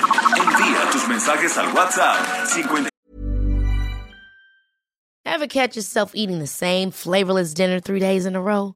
Dreaming of something better? Well, HelloFresh is your guilt-free dream come true, baby. It's me, Kiki Palmer.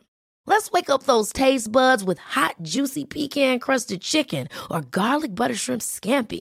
Mm. Hello Fresh. Stop dreaming of all the delicious possibilities and dig in at HelloFresh.com. Let's get this dinner party started.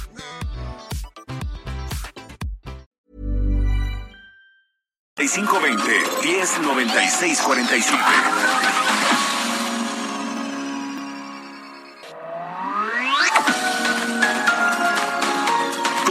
Con Sergio Sarmiento y Lupita Juárez por El Heraldo Radio.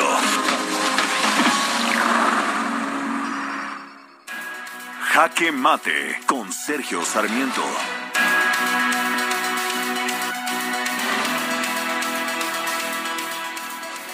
La mayoría de las guerras surgen por desplantes nacionalistas de los viejos, generan entusiasmo eh, entre los jóvenes en un principio, que son reclutados o se unen a las tropas, pero en la mayoría de los casos la guerra es una pesadilla de muerte y destrucción que no deja nada bueno ni a perdedores ni a ganadores. Es el triunfo de la violencia sobre la razón.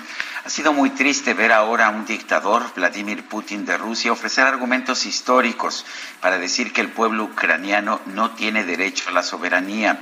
Es verdad que la Rus de Kiev fue la primera federación de tribus eslavas orientales en el siglo IX y Rusia considera que este es el inicio histórico de su nación. Pero Ucrania es un pueblo diferente por idioma y cultura al ruso. En diciembre de 1991, un abrumador 92.3% de los electores ucranianos votaron a favor de la independencia en un referéndum y antes de la invasión rusa un 60% de los ciudadanos expresaban su deseo de unirse a la Unión Europea y a la OTAN. Es difícil que un pueblo, decir que un pueblo no tiene derecho a tomar estas decisiones porque hubo una federación de tribus hace más de mil años y que luego desapareció. La verdad es que tenemos que entender que los nacionalismos suelen ser muy perjudiciales para cualquiera. Las guerras se pelean por este tipo de circunstancias, por una honra nacional que no tiene sentido. Y al final Las guerras, como decía Herbert Hoover, las declaran los políticos viejos, los políticos nacionalistas, pero quienes pelean y quienes mueren son los jóvenes. Yo soy Sergio Sarmiento y lo invito a reflexionar.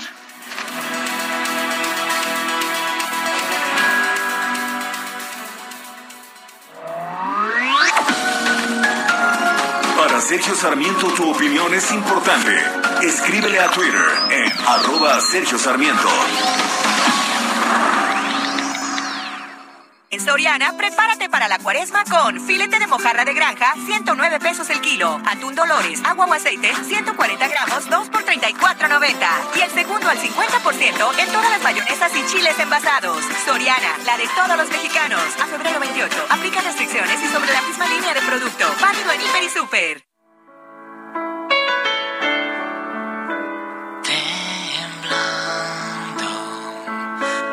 Con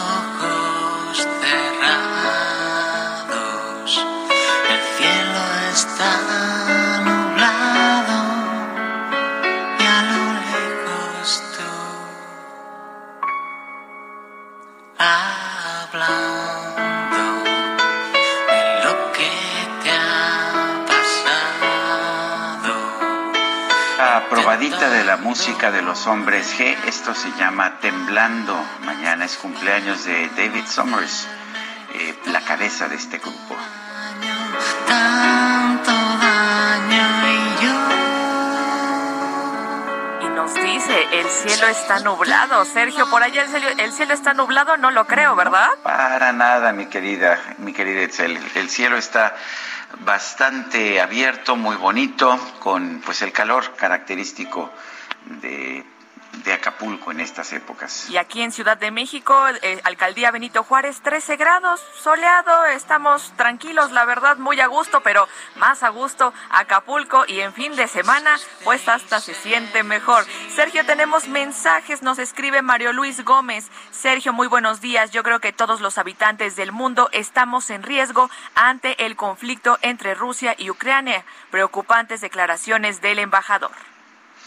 Dice otra persona, la invasión rusa a Ucrania tiene una única motivación, controlar el gas que se surte a Europa vía Alemania. Ahora se entiende la súbita salida de Angela Merkel en vísperas de la conclusión de los trabajos del Nord Stream 2.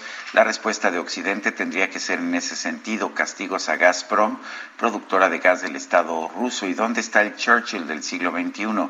Buen día, Sergio Eitzel y lo firma Rafael del Olmo. Y nos dice Mario Alberto, muy buenos días, Sergio Eitzel y a todo su equipo. López jamás dejará la presidencia, se querrá quedar eternamente al tiempo. Saludos. Son las 8 de la mañana con 35 minutos. Bajadón de precios Soriana. Aprovecha que la pantalla BIOS de 32 pulgadas Smart TV está a 3,990 pesos y hasta un 70% de descuento en ropa de invierno y calefactores. Soriana, la de todos los mexicanos. A febrero 28, consulta modelos participantes. Aplica restricciones. Válido en Hiper y Super.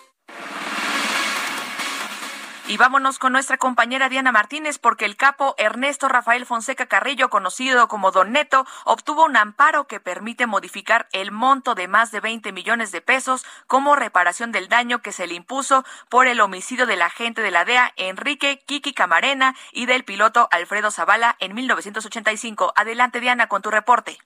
Así es, Sergio Lupita, muy buenos días. El narcotraficante Ernesto Fonseca Carrillo, Doneto, obtuvo un amparo que permite modificar el monto de la reparación del daño que se le impuso por el homicidio del agente de la DEA, Enrique Kiki Camarena, y del piloto Alfredo Zavala. Los asesinatos ocurrieron hace 37 años y Fonseca Carrillo fue condenado al pago de más de 20 millones de pesos, al igual que Rafael Caro Quintero y Miguel Ángel Félix Gallardo. Doneto señaló en el amparo que promovió que en 1993, por el cambio de la unidad monetaria de viejos a nuevos pesos, aumentó el monto de la reparación, ya que anteriormente debía pagar alrededor de 450 mil pesos. A Fonseca Carrillo se le impuso el pago de gastos funerarios por 9 mil pesos y de indemnización por más de 800 mil pesos. Un tribunal colegiado ordenó regresar el expediente al juez cuarto de Distrito de Procesos Penales Federales en Jalisco para que, conforme a las leyes vigentes en el momento en que se cometió el delito de homicidio calificado, es decir, en 1985, cuantifique debidamente el monto por concepto de reparación del daño y multa. Muchas gracias, Diana, por tu reporte. Bueno, pues son las 8 de la mañana con 17 minutos. Ignacio Mier, coordinador de Morena en la Cámara de Diputados, anunció que el dictamen de la reforma eléctrica propuesta por el presidente López Obrador se está alistando para la segunda quincena de marzo. Elia Castillo, adelante. Muy buenos días, Sergio Itzel. Los saludo con gusto a ustedes y al auditorio. Así es, el coordinador de la fracción parlamentaria de Morena en la Cámara de Diputados, Ignacio Mier, anunció que su grupo parlamentario alista para la segunda quincena de marzo iniciar la discusión y dictaminación de la reforma eléctrica propuesta por el presidente Andrés Manuel López Obrador. Descartó que haya cambios a la propuesta original enviada por el titular del Ejecutivo. En conferencia de prensa, el líder parlamentario aseguró que con los foros de la reforma eléctrica que concluirán el próximo lunes, se ha demostrado que son mentiras los señalamientos en contra de la propuesta presidencial, por lo que esperan construir los consensos necesarios. Al ser cuestionado sobre esta, eh, pues presunto, este presunto inicio de la discusión en Comisiones Unidas de Puntos Constitucionales, Energía y Medio Ambiente, luego de que las fracciones de oposición han asegurado que no discutirán la reforma hasta pasadas las elecciones de junio próximo, el coordinador dijo que Morena perfila iniciar con la elaboración de este dictamen a finales de marzo. A pregunta directa sobre si se perfilan cambios a la propuesta presidencial, el coordinador señaló que al momento no se tienen previstos, toda vez que nadie ha presentado una propuesta en la que estén de acuerdo. Dijo que los cambios que buscan los opositores a esta reforma eh, son a nivel de leyes secundarias y esto, dijo, no es posible. Sostuvo que en la discusión y eventual aprobación de esta reforma solo habrá de dos, los buenos mexicanos que están a favor de México y los malos mexicanos que están a favor de que las empresas privadas sigan controlando el sector energético. Este es el reporte que les tengo. Muy buenos días. Elia Castillo, muchísimas gracias. Y vámonos con Iván Saldaña, porque para la próxima semana los diputados de Morena prepararán una reunión con el canciller Marcelo Ebrard para revisar la situación entre Rusia y Ucrania. Adelante, Iván, con tu reporte. ¿Qué tal, Itzel? Sergio, amigos del auditorio, buenos días. Sí, efectivamente, en esta misma reunión que platicaba Elia Castillo, de diputados de Morena, con funcionarios de la CFE y periodistas, pues eh, Ignacio Mier adelantó, líder de Morena, de eh, líder de Morena en la Cámara de Diputados, adelantó que pues van a, están preparando ya una reunión con el secretario de Relaciones Exteriores, Marcelo Ebrard, para la próxima semana, a fin de revisar la situación entre el conflicto de Rusia-Ucrania y las eventuales afectaciones para México. Dijo que desde el día de ayer se iban a poner en contacto con la Cancillería mexicana para cuadrar agendas, buscando lograr el encuentro en el Palacio Legislativo de San Lázaro. Mier también expuso que el conflicto entre Ucrania y Rusia responde a intereses en el sector energético, como sucedió en la Primera y Segunda Guerra Mundial. Por ello, dijo, eh, pues urge aprobar la iniciativa de reforma constitucional en el sector eléctrico que impulsa el presidente Andrés Manuel López Obrador en análisis de la Cámara de Diputados, pues dijo que así México garantizará su soberanía en el sector y se blindará de afectaciones por conflictos externos. Expuso que México, pues ya tuvimos una probadita de las afectaciones externas eh, con, y puso de ejemplo, lo sucedido en febrero del 2021 cuando el Frente Frío se presentó en el estado de Texas y el gobierno de ese estado decidió privilegiar el suministro de energía a sus ciudadanos y cortar el que pues vendía a estados del norte de México en pleno invierno. Dijo, así debe de ser, es un asunto de soberanía, nosotros también deberíamos de hacer lo mismo. Es lo que dijo eh, Ignacio Mier Velasco, coordinador de Morena en la Cámara de Diputados, eh, el día de ayer en una reunión Itzel, Sergio, amigos del auditorio. Perfecto, Iván, muchísimas gracias por tu reporte. Buenos días. Buenos días. Bueno, pues estamos viendo una situación, una situación en Ucrania eh, que debe ser de preocupación para todos, eh, una invasión de este país por parte de tropas rusas. El canciller Marcelo Ebrard aseguró que la posición de México sobre la invasión a Ucrania se basa en las lecciones de la historia mexicana. Para hablar sobre este tema quiero agradecer a Jorge Castañeda, analista político, eh, analista internacional también, ex secretario de Relaciones Exteriores, el que haya aceptado esta conversación. Jorge, ¿cómo estás? Buenos días. Cuéntanos cómo ves, en primer lugar, la situación en Ucrania y dos, la respuesta del gobierno mexicano. ¿Qué tal? Buenos días, Sergio Itzel. Pues mira, Sergio, digo, lo, que está sucediendo en, Ucrania, la información es confusa, eh, son las famosas, la famosa neblina de la guerra, no se tiene una claridad completa de qué está sucediendo, pero todo parece indicar que las tropas rusas están acercándose ya a Kiev, están como a 30 kilómetros, quizás menos, y eh, probablemente puedan tomar la capital de Ucrania en si no en las próximas horas, en cuando mucho uno o dos días. Cuando eso suceda, pues obviamente caerá el gobierno actual, ya sea se instalará el presidente Zelensky fuera de Ucrania o fuera de Kiev por lo menos, pero Putin va a colocar a un presidente, un gobierno títere a modo eh, bajo las armas eh, y se sentará a negociar con él la salida que Putin quiera. Y esa negociación probablemente no será reconocida por Estados Unidos, por la OTAN, por la Unión Europea, etcétera, en el corto plazo y las sanciones seguirán y se intensificarán, pero en el mediano plazo lo más probable, Sergio, es que Putin logre lo esencial de su cometido, que es una neutralización de Ucrania, eh, la desaparición de cualquier tipo de arma ofensiva o defensiva peligrosa, eh, por ejemplo, antiaérea.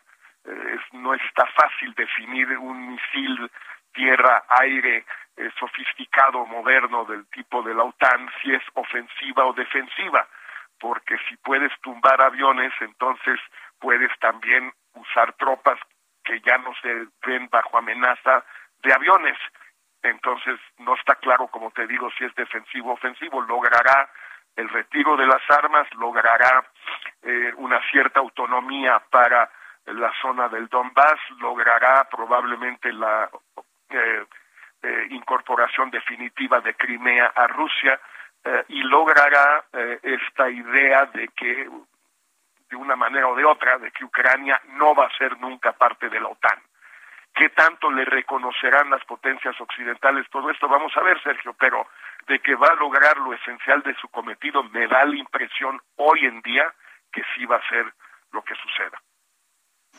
Este salud, Itzel González. ¿Se tardó México en dar un posicionamiento enérgico?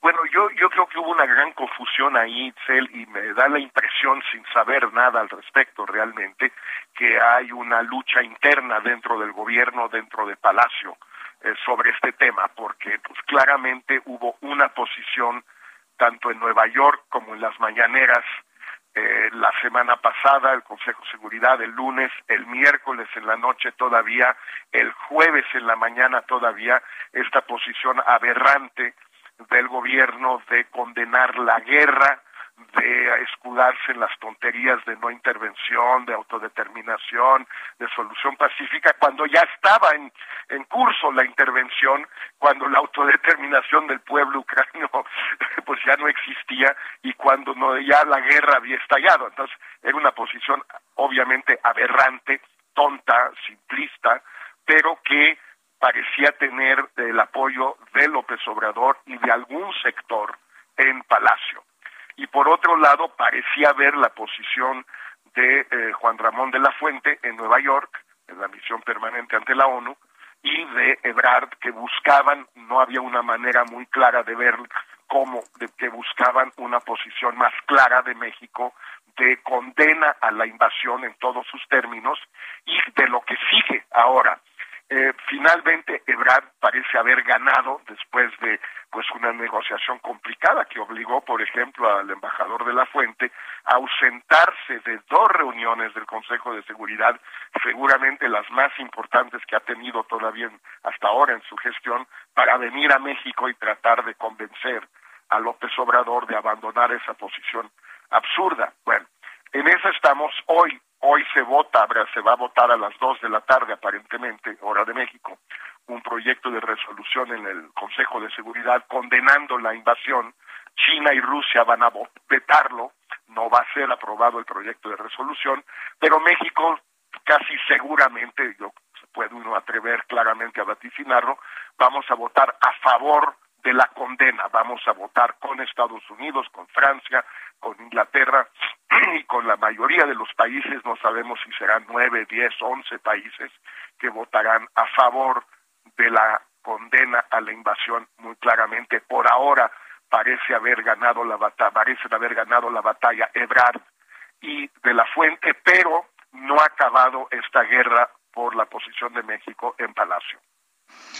Bueno, independientemente de esta guerra diplomática, eh, lo que nos estás diciendo, que coincido plenamente contigo, Jorge, es que no va a haber manera de, parar las ambiciones de Putin sobre Ucrania. Él mismo ha dicho muchas veces que considera que Ucrania es históricamente parte de Rusia. No hay nada que pueda hacer el mundo. Eh, ¿Tú piensas que las sanciones económicas puedan lograr algo o tendrán el mismo efecto que las sanciones económicas que se impusieron sobre Cuba en 1960? Bueno, yo creo que sí van a poder lograr algo a mediano plazo, Sergio. Y cuando se sienten en la mesa de negociación, eh, la OTAN, Rusia, algún tipo de gobierno de Ucrania, eh, pues las sanciones van a ser una ficha importante, o el retiro, la supresión de las sanciones van a ser una ficha importante que van a tener los países de Occidente.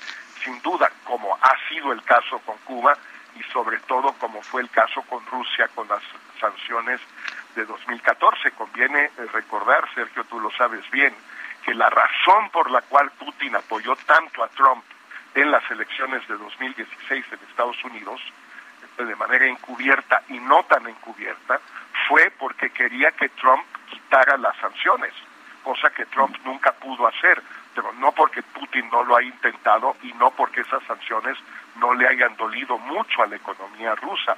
Conviene recordar que es una economía estancada a pesar de los altísimos precios del petróleo y del gas natural, que son los dos principales productos de exportación eh, rusos junto con el armamento. Entonces yo creo que las sanciones sí van a pintar en la negociación a mediano plazo y a largo plazo, pero en lo inmediato pues yo creo que Putin sí va a lograr lo esencial de su cometido.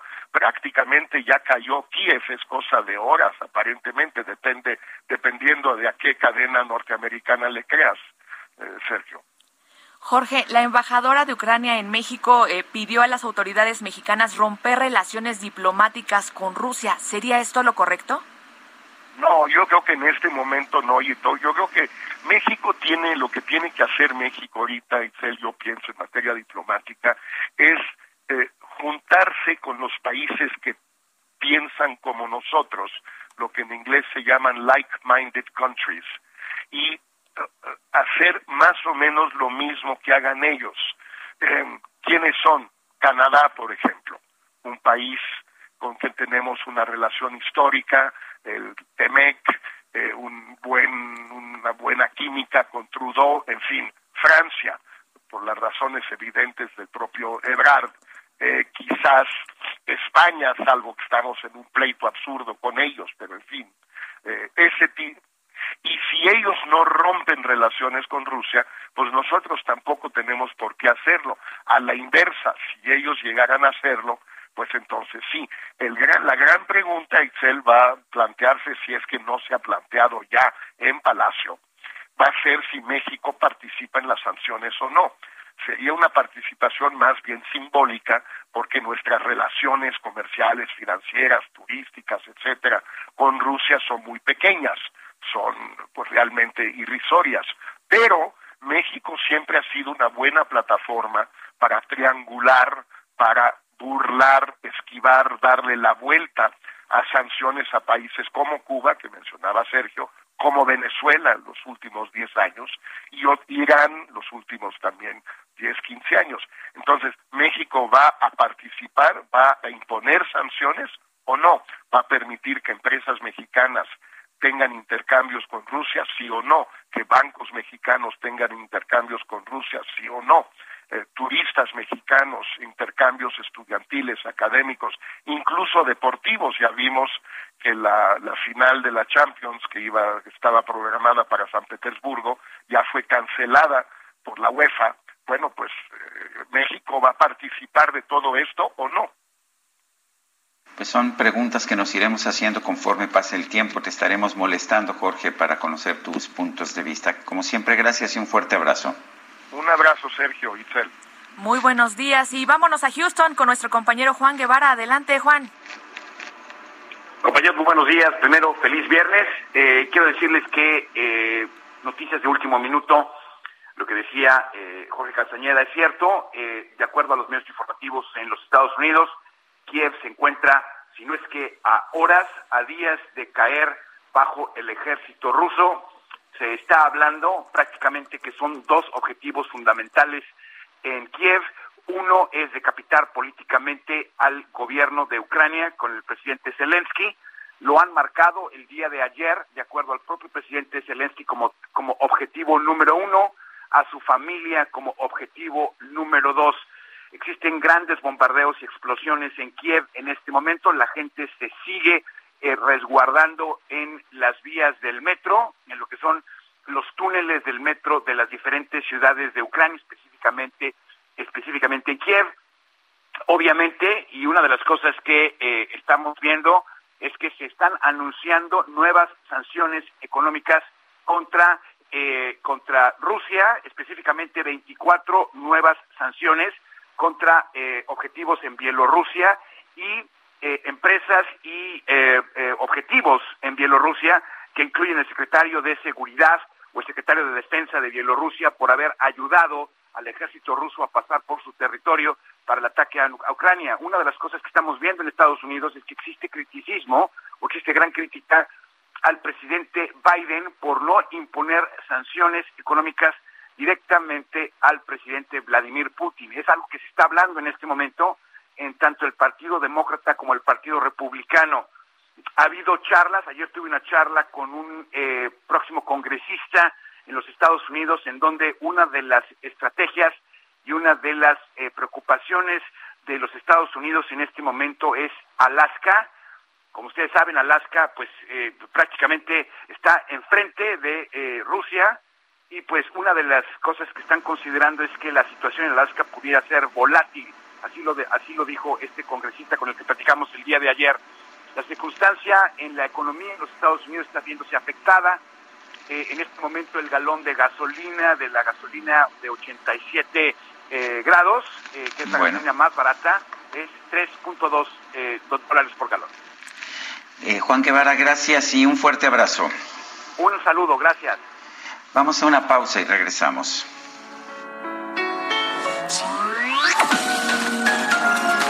Sergio Sarmiento y Lupita Juárez quieren conocer tu opinión, tus comentarios o simplemente envía un saludo para ser más cálida esta mañana.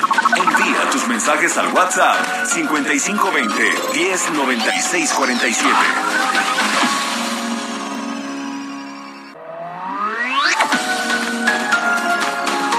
Continuamos con Sergio Sarmiento y Lupita Juárez por El Heraldo Radio.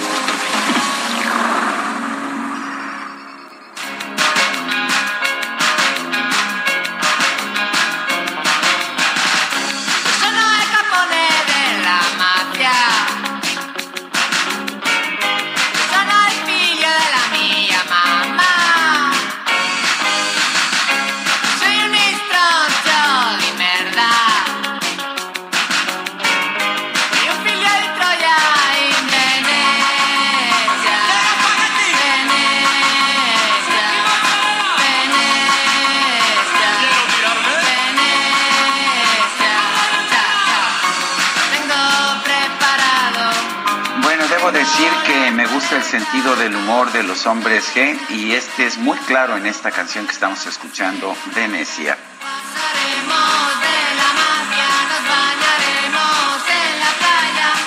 Vamos con los mensajes de nuestro público. Vamos con los mensajes. Buenos días, gran equipo. Sé que a muchos no les gusta Hombres G, pero sin duda marcó toda una generación. Gran elección para este viernes. Excelente fin de semana, nos dice Víctor de Satélite. Y otra persona nos dice, muy buenos días, señor Sarmiento, para usted y su extraordinario equipo. Soy el señor Linares de Iztapalapa y les comento que Estados Unidos debería de realizar sanciones de todo tipo a los países que apoyan a Rusia por la invasión a Ucrania. Y ya vieron cómo está la Ciudad de México de contaminada atentamente. Martín Bolaño, saludos. Pues sí, preocupante porque no está nada, nada clarito. Bueno, son las nueve, las nueve de la mañana con dos minutos. Es momento de ir a un resumen de la información más importante. Esta mañana el presidente López Obrador encabezó la firma de un convenio de colaboración con el gobierno de Colima para impulsar la transformación de los servicios de salud en la entidad. El secretario de la Defensa Nacional, Luis Crescencio Sandoval, informó que esta madrugada fueron detenidas cinco personas presuntamente implicadas en el asesinato del periodista Margarito Martínez Esquivel, ocurrido el 17 de enero en Tijuana, Baja California. Escuchemos.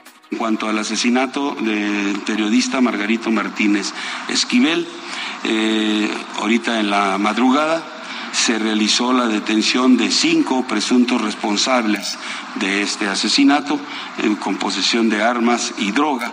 Dentro de las armas que se aseguraron están este, una pistola Smith Wesson calibre 40 y un eh, rifle AR-15 calibre 223.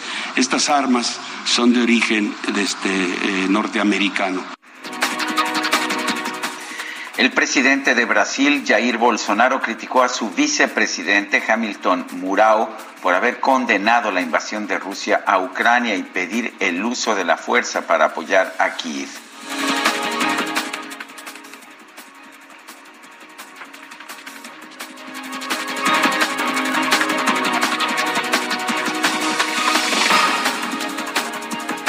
Quem fala sobre esse assunto é o presidente. E o presidente chama-se Jair Messias Bolsonaro. Com todo respeito essa pessoa que falou isso, e eu vi as imagens, falou mesmo, está falando algo que não deve, não é de competência dela. El expresidente de Bolivia, Evo Morales, condenó el intervencionismo de Estados Unidos para enfrentar a Rusia y Ucrania. Afirmó que Europa no puede convertirse en el teatro de operaciones de la Unión Americana contra países soberanos.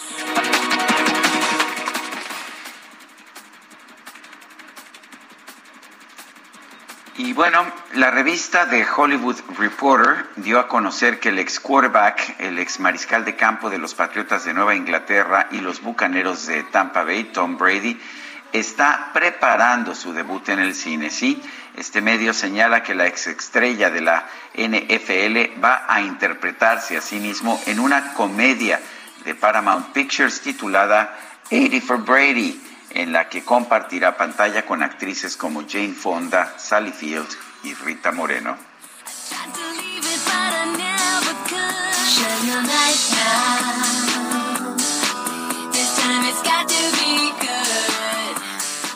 Mañana con cinco minutos.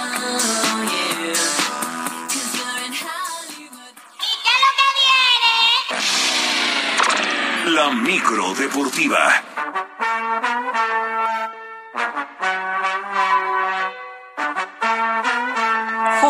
Julio Romero, bienvenido a la cabina del Heraldo Radio con toda la información deportiva esta mañana. ¿Cómo estás, mi querido Sergio Itzel? Muy buenos días, qué placer saludarles. Sí, lo logramos, llegamos a la otra orilla, por fin es viernes, por fin es viernes y pues que suenen las bocinas de la micro Willy Colón. ¿Por qué no? ¿Por qué no que suene Willy Colón? Ahí el, el baile que se haga presente en la micro deportiva. Pues arrancamos echando lámina, lámina deportiva, lámina informativa.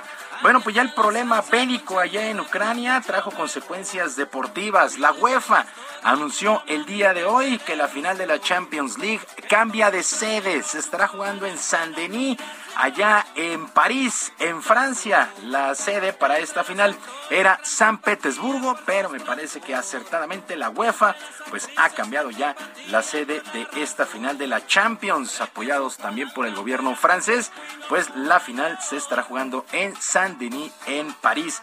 Bueno, el Manchester United, equipo que pertenece a la Liga Premier de Inglaterra, canceló su relación con su patrocinador Aeroflot, que es esta línea aérea rusa. El Schalke 04 de Alemania también finiquitó su relación con la empresa Gazprom. El piloto alemán de la Fórmula 1, Sebastian Vettel, de la escudería Aston Martin, se ha negado a correr el Gran Premio de Rusia en Sochi. Bueno, de hecho, el Gran Premio de Rusia ha sido cancelado también. Ayer por la noche la Fórmula 1 emitió un comunicado donde pues dicen que no se puede correr eh, en Sochi, allá en Rusia, y ha cancelado el Gran Premio de la Fórmula 1 en Sochi. El equipo de básquetbol del Barcelona no viajó para jugar en San Petersburgo contra el cuadro local dentro de la Euroliga y pues se vienen más, más situaciones, pero estas son las más destacadas al momento por este problema médico allá en la zona. Bueno, luego de quedar eliminados en el torneo de campeones de la CONCACAF, la directiva del Santos Laguna decidió cesar a su técnico Pedro Caiciña. El portugués solamente dirigió ocho duelos con números de cinco derrotas, dos empates y solamente una victoria.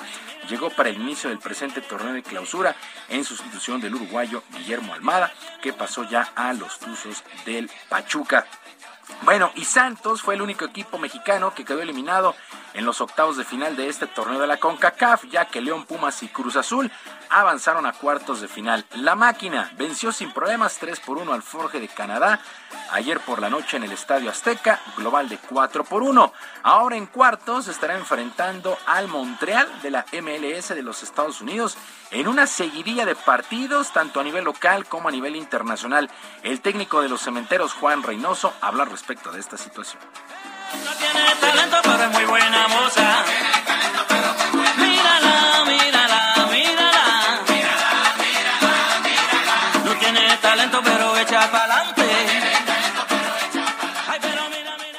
Vamos a sumar en cinco semanas, todas con fecha doble. Y de luego viene la fecha FIFA y con jugadores seleccionados, imagínate la carga mental y física que vamos a tener. Esto lo comento con el mejor ánimo y ojalá se revise la calendarización porque, porque es inaguantable esta parte. En la sala de un hospital a las 9 y 40. Sin duda, sin duda es mucha carga de trabajo para los equipos, pero bueno, la pandemia atrasó todo y hay que ajustarlo. Así es que León, Pumas y Cruz Azul, pues a tener buen trabajo físico porque tienen mucha actividad en el torneo local y en la CONCACAF. Arrancó la fecha 7 del clausura y el equipo del Pachuca es nuevo líder general de la competencia al vencer 3 por 1 al conjunto de Mazatlán, mientras que en la corregidora el Toluca, el Toluca rescató empate un gol ante los Gallos Blancos del Querétaro pues los Diablos empataron en tiempo de compensación al minuto 94, ya se acababa el duelo y le sacaron el triunfo al Querétaro, así es que uno por uno. Para el día de hoy, Necaxa contra León a las 7, Juárez contra Tigres a las 9 y a las 9 con 6, Cholos contra el Atlas. Para el día de mañana a las 5 de la tarde con 6 minutos, Monterrey contra San Luis, a las 7 Chivas contra Puebla y a las 9 de la noche en Ciudad Universitaria, los Pumas contra las Águilas del América, el llamado clásico capitalino, mañana 9 de la noche Pumas contra América, el domingo solamente un duelo, Cruz Azul contra Santos a las 7 de la noche. También octavos de final de la Europa League, el día de ayer el equipo de el Betis empató sin goles con el Zenit y avanzaron a cuartos con global de 3 por 2. Andrés Guardado, buen partido el que entregó, jugó 89 minutos para el Betis, este Betis que está teniendo un temporadón. Mientras que el Barcelona, el Barcelona goleó 4 por 2 al Nápoles y avanzó con global de 5 por 3.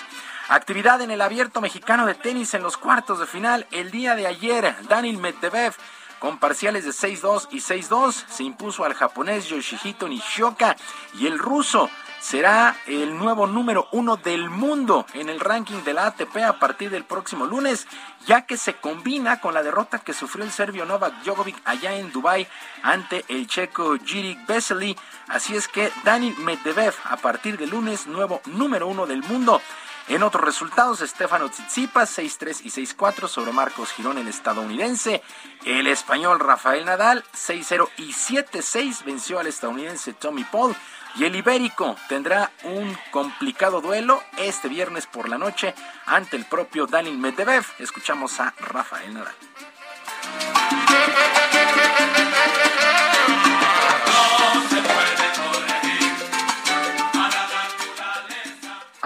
Bueno, eh, soy consciente que son partidos siempre muy difíciles, ¿no? Daniel es el futuro número uno del mundo el, lunes y no hace falta decir mucho más, ¿no? Es uno de los rivales más exigentes que te puedes encontrar.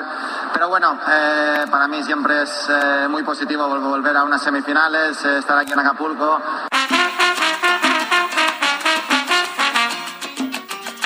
Bueno, así es que semifinales, Rafael Nadal contra el ruso Daniel Medvedev, Estefano Tsitsipas contra el británico Cameron Norrie, que a su vez venció 6-1 y 6-0 al alemán Peter Gojovic.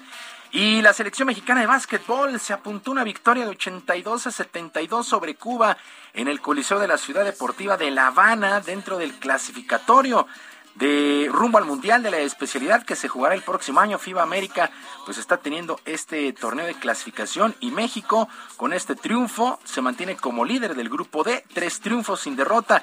Gabriel Girón se convirtió en el jugador más destacado, 23 puntos, Daniel Amigo con 11 rebotes.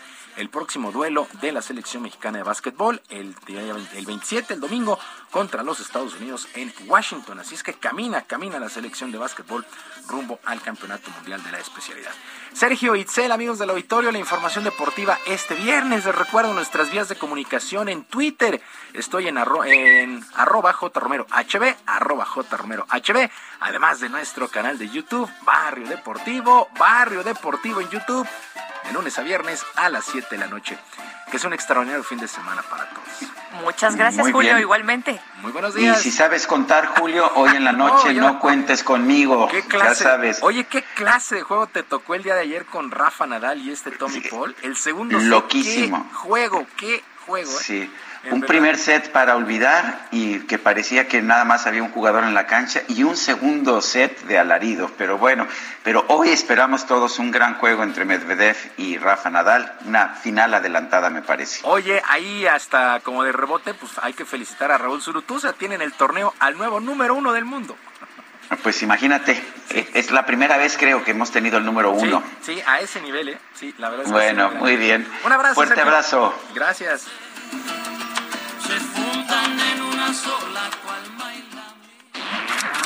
Letra H con Sergio Sarmiento y Lupita Juárez.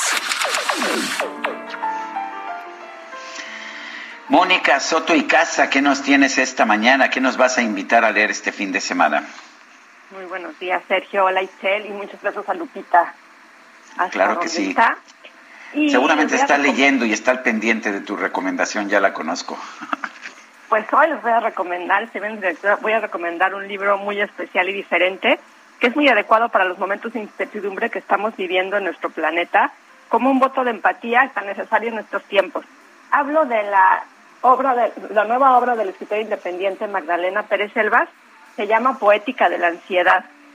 Poética de la ansiedad es un conjunto de poemas que divide el tránsito de la autora por las profundidades de su mente desde la conciencia de un funcionamiento que no se ajusta a lo que se considera normal, pasando por, la contemplación dolorosa de los fantasmas que la habitan, hasta los recordatorios a los que ella llegó después de zambullirse para danzar con los propios demonios.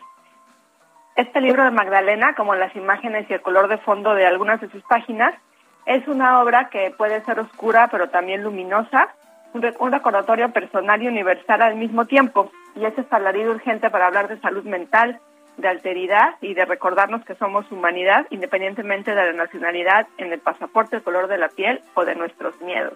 Creo que en estos momentos ver o leer una obra que nos recuerde que todos tenemos mucha incertidumbre y mucho miedo, pues nos puede hacer de alguna forma entendernos un poquito mejor y de repente este estrés y esta ansiedad que sentimos, pues la podemos canalizar de muchas maneras, como lo hizo Magdalena Pérez Selvas con su libro Poética de la Ansiedad. Lo encuentran en Amazon y también ella los envía a domicilio y se los recomiendo muchísimo.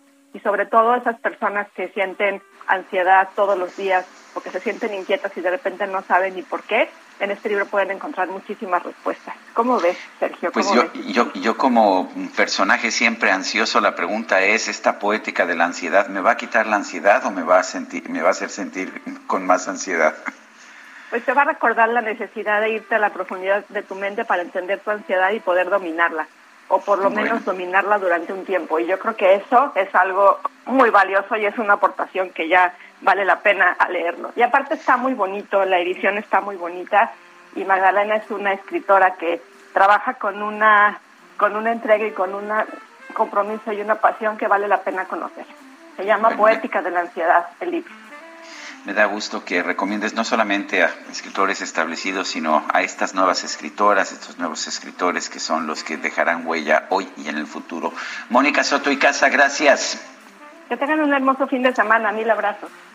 Igualmente, Mónica, y vamos a continuar con información en este viernes de lectura. Y Sergio, déjame recomendarte un libro que estoy leyendo, que es un libro de Sandra Ley y Guillermo Trejo, eh, Votos, Drogas y Violencia, la lógica política de las guerras criminales en México, que publica Editorial Debate. Y saludo con mucho gusto esta mañana a Sandra Ley, profesora investigadora en División de Estudios Políticos del CIDE. Muy buenos días, Sandra. ¿Qué tal? Buenos días. Muchísimas gracias por invitarnos a, compartir con ustedes el libro y por la lectura. Sandra, diversos estudios pues nos habían mostrado que la violencia estaba ligada al bajo nivel adquisitivo de la gente. ¿Qué encuentran ustedes en esta investigación? Bueno, pues nosotros, eh, en lugar de enfocarnos en esa dimensión económica y pensar a los grupos criminales como actores simplemente económicos, a lo que adentramos es a la lógica política de las guerras criminales y concebimos a los grupos criminales como actores políticos también. Eh, actores que están ya interesados en incidir en la política local y que ya lo están haciendo desde hace varios años y sobre todo también enfocarnos en cómo eh, la democracia en México se ha entrelazado con la violencia en el país y de qué manera las elecciones, la alternancia partidista, eh, el conflicto electoral se vuelve en parte también eh, de las explicaciones detrás del aumento de la violencia en nuestro país en las últimas décadas. Algunos autores señalan, Sandra, que conforme los países se vuelven más democráticos, se ve reducida su violencia, porque es una parte, digamos, del desarrollo político y económico. Pero, pues en México hemos tenido una apertura política, ciertamente somos más democráticos que antes, pero también somos más violentos. ¿A qué lo atribuyes? Muy, es muy cierto y esa es la gran razón por la que empieza, empezamos este, este libro, la gran incógnita de cómo y por qué nuestra democracia resultó en un, en un periodo mucho más violento. Y el argumento que nosotros avanzamos es que tiene mucho que ver con el carácter de nuestra democracia, Sergio. Que nuestra democracia se limitó a las dimensiones puramente electorales. Tuvimos alternancia política, ¿no? nuevos partidos que llegan al poder, pero nunca con un proceso profundo de transformación del Estado de Derecho, un Estado de Derecho real, efectivo, y tampoco tuvimos un proceso de democratización de las fuerzas del orden, del aparato de justicia. Y entonces así con lo que nos encontramos es que las alternancias partidistas, eh, particularmente no gobernadores, pero ahora de manera más reciente también de presidentes municipales, lo que generan es una enorme incertidumbre en las redes de protección que dieron pie al florecimiento del crimen organizado. Estas redes de protección son de las cuales depende el crimen organizado para poder operar. Y entonces, cada vez que llega un nuevo partido, se tienen que reconstituir esas redes de protección y se pueden reconstruir justamente porque no hemos tenido un proceso en donde esas, eso ya no sea posible. Siempre eh, hemos encontrado que las redes de protección se pueden reconfigurar eh, proceso electoral tras proceso electoral, no importa el partido en el poder, y eso es en gran medida por el carácter de nuestra democracia, una democracia que nosotros caracterizamos como iliberal, eh, como mínima, ¿no? Que no se, no dio pie a que estas estructuras se, desmontaran y por lo tanto ya no fuera posible recrear siempre las redes de protección. Y es así como hoy por hoy nos encontramos ya en otro momento en donde incluso también se puede utilizar políticamente, ¿no? El aparato de justicia para poder apoyar a copartidistas, pero no así con quienes son mis enemigos políticos, ¿no? Y más aún para que el crimen organizado pueda incidir en procesos eh, democráticos como son las elecciones mismas. Sandra, entonces el crimen organizado no es un ente aislado? El crimen organizado efectivamente no lo podemos pensar como un actor puramente económico, ¿no? Eh, eh, ahora eh, sin un, un interés eh, político, no no son actores apolíticos, son actores que han podido leer muy bien el escenario político, aprovechar esos espacios en donde ellos saben que puede haber conflicto partidista y que a lo mejor no va a haber una política pública efectiva, eh, correctamente coordinada entre niveles de gobierno. Y entonces eso, por el contrario, a lo que sucede es abre la puerta a mucha más violencia por parte del crimen organizado porque saben que pueden tener un enorme margen de maniobra. Más aún, en ese espacio, entonces, se, eh, en, dentro de un contexto en México de que ya llevamos varias décadas de confrontación con el crimen organizado, donde se ha fragmentado el mismo mercado criminal, en esta enorme competencia, pues hay que diversificar mercados, sí, con esta visión económica, pero también en esa visión económica se se cruzan los intereses políticos. ¿Cómo diversificar esos, esas eh, entradas económicas, incidiendo también en la vida política del país? Teniendo un acceso a tesorerías no municipales, teniendo acceso a, eh, a, recursos públicos, ampliando el mercado de extorsión, no eso eh, explotando recursos recursos eh, naturales y eso es lo que nosotros llamamos es parte de un nuevo fenómeno de gobernanza criminal, donde de facto quien gobierna es el crimen organizado. No con un fin eh, de tomar control ¿no? del país, pero sí con un fin de poder ampliar ¿no? estos horizontes y estos mercados a los que tienen acceso.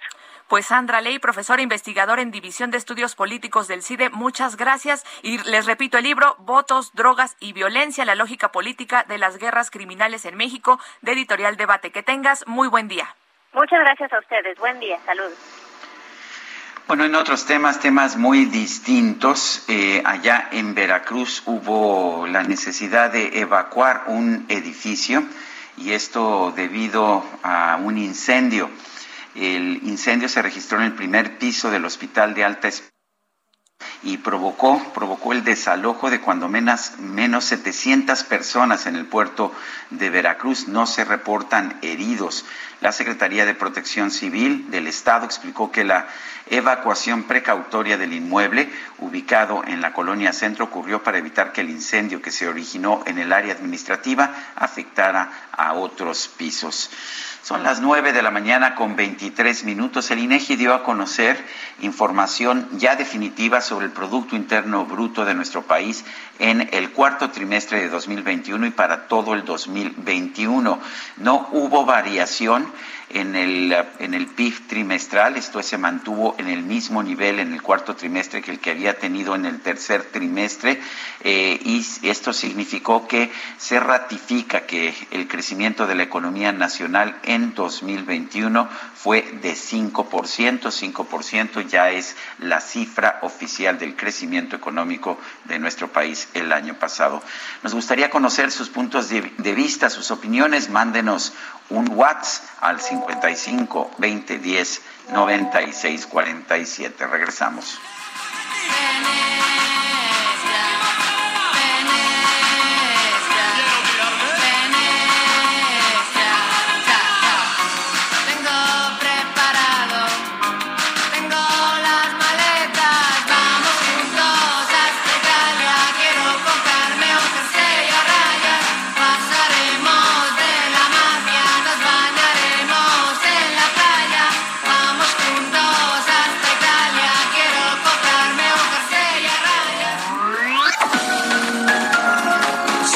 Sarmiento y Lupita Juárez quieren conocer tu opinión, tus comentarios o simplemente envía un saludo para ser más cálida esta mañana. Envía tus mensajes al WhatsApp 5520 109647.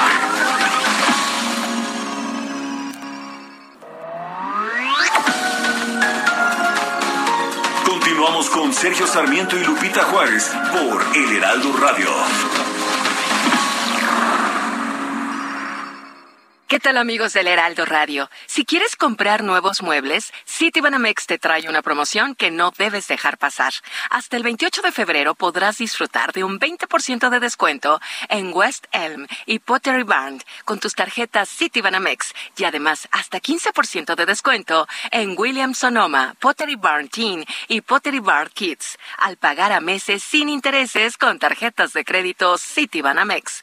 Aprovechala. Condiciones en citibanamex.com diagonal promociones. Vigencia el 28 de febrero de 2022.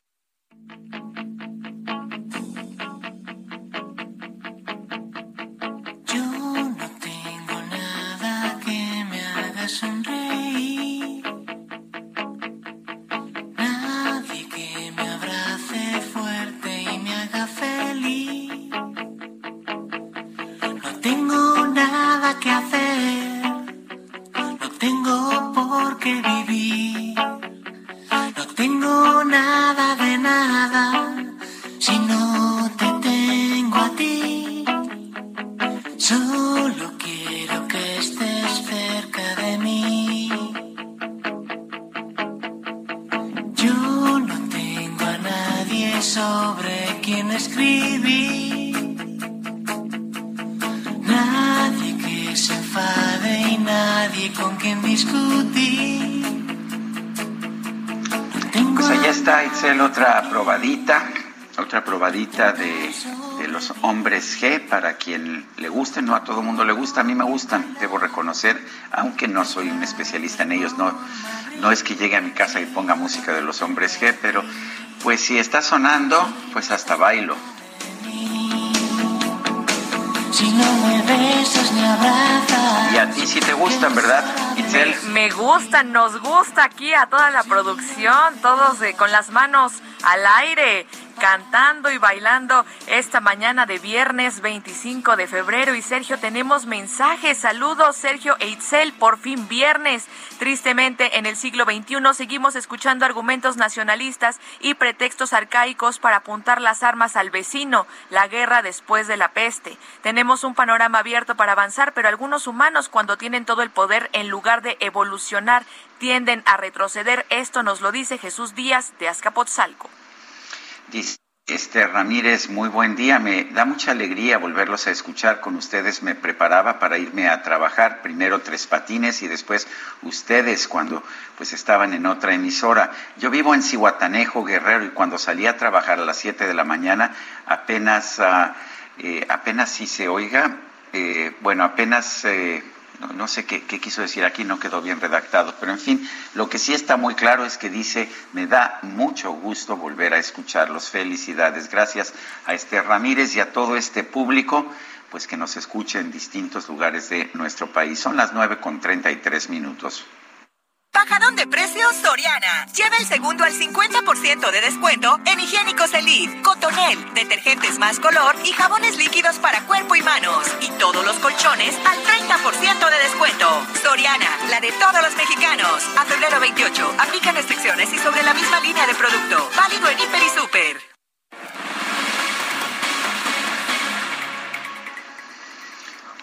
En estos momentos en que estamos viendo una nueva guerra, eh, un nuevo conflicto, eh, pues con toda suerte de implicaciones económicas, pero también humanas y, y muchas cosas que tienen que ver con el derecho internacional, la posición que asuma el gobierno de México es muy importante, especialmente porque México es en estos momentos parte del Consejo de Seguridad de las Naciones Unidas. Juan Ramón de la Fuente, representante de México ante la ONU, está en la línea telefónica. Juan Ramón, cuéntanos cuál es la posición de México, cuál es la posición que has dado a conocer en el, en el Consejo de Seguridad y pues la que, vas, la, la que se va a votar eh, cuando, tengo entendido, esta tarde se, se, retome el tema en el Consejo de Seguridad. Sergio, se, se nos, se nos cortó la, la, llamada. Perfecto, sí, no me, di, no me había dado cuenta, sí, sí tengo la información aquí de que se había cortado la llamada pero bueno, el, uh, aquí vale la pena señalar que el propio Juan Ramón de la Fuente eh, pues señaló, señaló que no se trataba de una actividad especial lo que estaba haciendo Rusia en Ucrania, sino que, que claramente estábamos viendo una intervención, una invasión de Ucrania de Ucrania, perdón, una invasión de Rusia a Ucrania. Bueno, vamos a ver, eh, no sé si este, estén tratando de restablecer el contacto, ¿no? Vamos a otros temas. Eh, Itzel, adelante. Sí, vamos a otros temas porque Joe Biden dice le costará muy caro. Llama Biden a sus aliados a enfrentar juntos a Putin, pues anunció este jueves una nueva tanda de sanciones económicas contra bancos, las élites y las exportaciones rusas en respuesta a la invasión de Ucrania. Estados Unidos impondrá sanciones y restricciones a las exportaciones a Rusia, afirmó el presidente, quien añadió que esto impondrá un costo alto a la economía rusa, tanto de inmediato como a largo plazo. Sancionará además a otros cuatro bancos rusos y suprimirá más de la mitad de las importaciones tecnológicas de Rusia. Esto lo afirmó durante su discurso ahí en la Casa Blanca. Biden dijo asimismo que sacar a Rusia de la red interbancaria SWIFT seguía siendo una opción, pero que actualmente no es una posición. Y al parecer ya retomamos la llamada con Juan Ramón de la Fuente, representante de México ante la Organización de las Naciones Unidas. Muy buenos días. ¿Qué tal? Buenos días. Uh, Juan Ramón. Eh, buenos días, Juan. Sergio. Me da gusto saludarlos. Juan Ramón, cuéntame o cuéntanos, por favor, a nuestro público, ¿cuál es la posición de México? Clarifícanos exactamente cuál es la posición de México ante esta intervención eh, militar de Rusia sobre Ucrania que el presidente Putin de Rusia llamó como una operación militar especial. Así es, así la llamó y la y la posición de México ayer las instrucciones del presidente fueron claras y contundentes. Sergio Itzel es de condenar esta eh, invasión a Ucrania, eh, apoyar la soberanía, la independencia y la integridad territorial eh, de Ucrania y desde luego llamar al cese al fuego y no cerrar la vía diplomática. México es un país con una política exterior pacifista que se refrenda en este posicionamiento y pensamos que eh, lo que ahora procede, dadas las circunstancias de las últimas 36 horas, que han sido pues muy graves, es un un llamado al cese al fuego, desde luego, una condena a lo ocurrido, un apoyo a la soberanía de Ucrania y tratar de dejar abierta la puerta para encontrar alguna solución diplomática a este conflicto, eh, Sergio. Esa es la posición que llevaremos en unas horas al Consejo de Seguridad. Son las instrucciones del presidente y lo ha hecho muy explícito también el secretario Ebrard. Juan Ramón, la embajadora de Ucrania en México, Oksana Dramaretska, pidió a las autoridades romper relaciones diplomáticas con Rusia. Eh, ¿No traería esto consecuencias graves?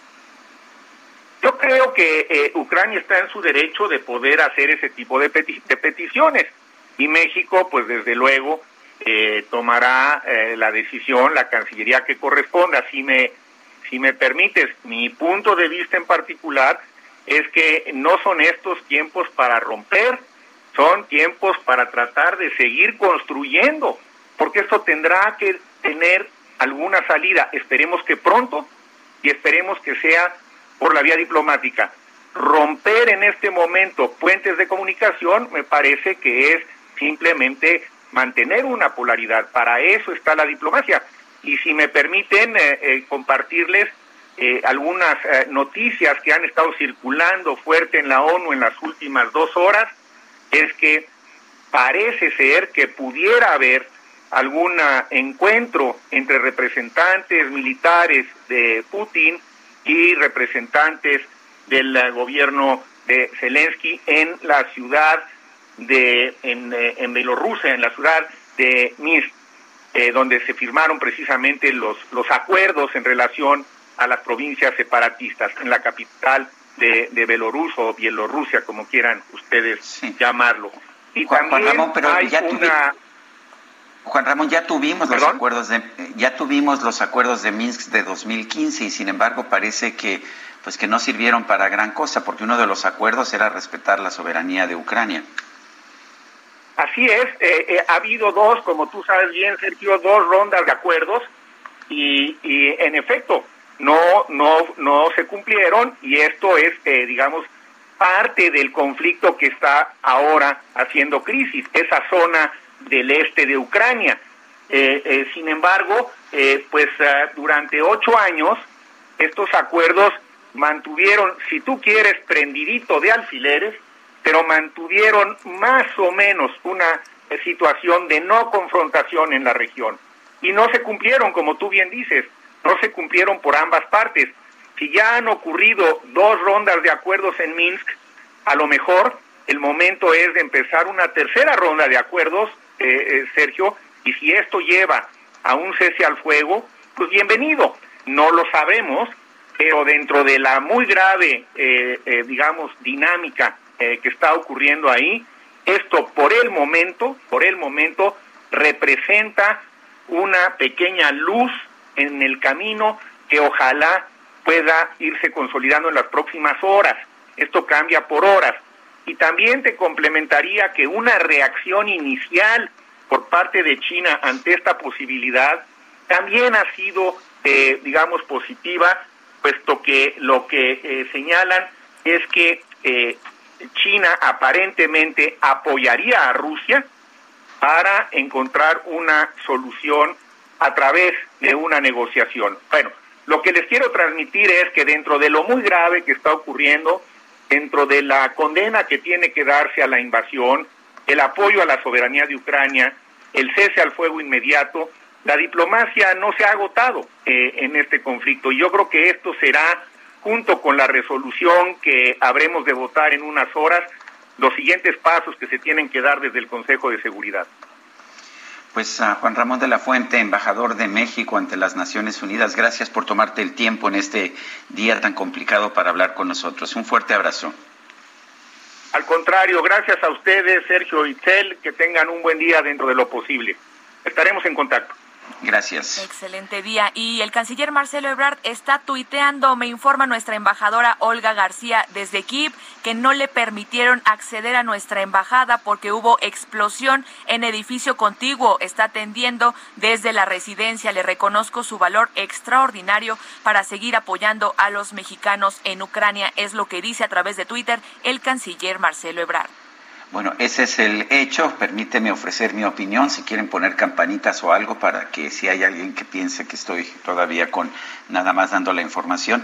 Eh, dos cosas. Una, el canciller Marcelo Ebrard está utilizando el nombre de Kiev, que es el nombre ruso, la versión rusa que insiste en mantener el gobierno ruso, y no Kiev, que es la forma que los ucranianos insisten se debe utilizar. No sé si esto implique pues una posición política o sea simplemente descuido. Y por otra parte, la doctora Olga García Guillén, con quien hemos hablado, es miembro del Servicio Exterior Mexicano. Eh, un aplauso a su valentía, por supuesto, porque no deja de trabajar y un reconocimiento nuevamente a pues a, este profesionalismo, este profesionalismo que tienen los miembros del Servicio Exterior Mexicano y una de las razones por las que yo siempre insisto que en la mayoría de los casos, quizás no en todos, en la mayoría de los casos deben ser miembros del Servicio Exterior los que nos representen.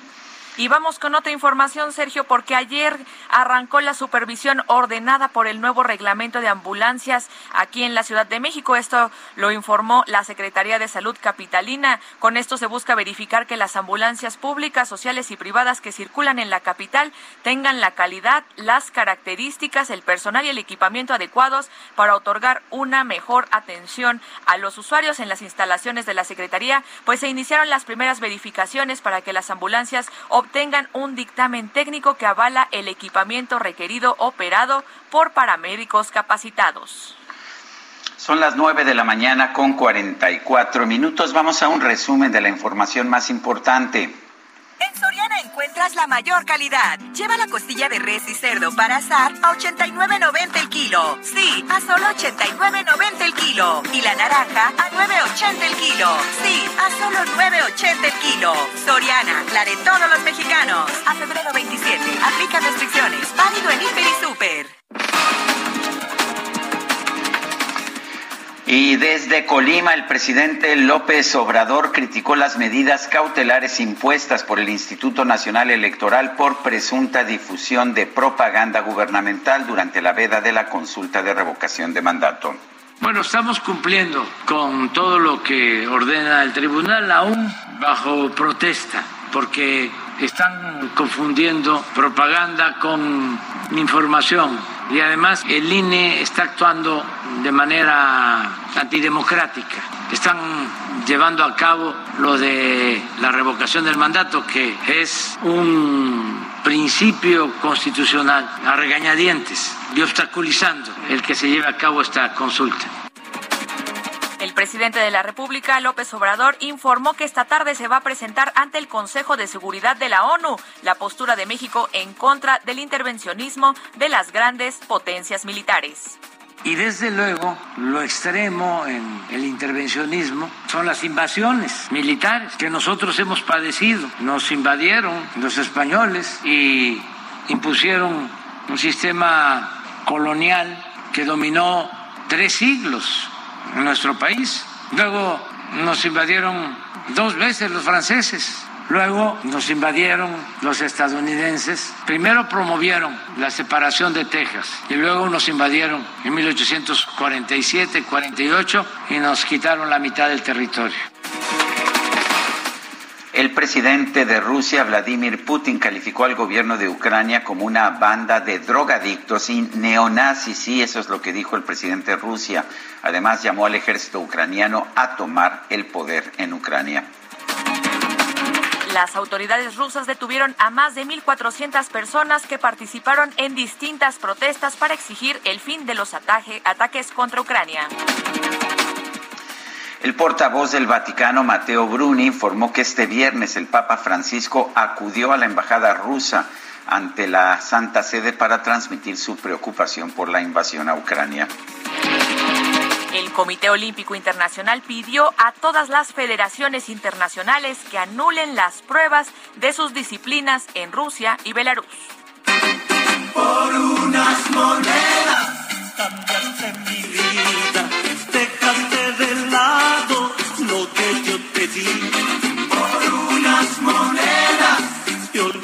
La Asociación Internacional de Asuntos Monetarios anunció los ganadores de la decimosexta ronda de los premios a la excelencia en monedas. El galardón a la mejor moneda nueva o serie de monedas fue para el Banco de México, sí, por las nuevas monedas conmemorativas de 20 pesos que incluyen imágenes alusivas a distintos estados del país. Y bueno, pues no soy muy de monedas, siempre hago mis transacciones electrónicas, Itzel, pero la verdad es que sí me gustaron estas monedas conmemorativas de 20 pesos. Vamos a, a juntarlas. Juntémoslas. ¿Y qué tiene el que no tenga yo?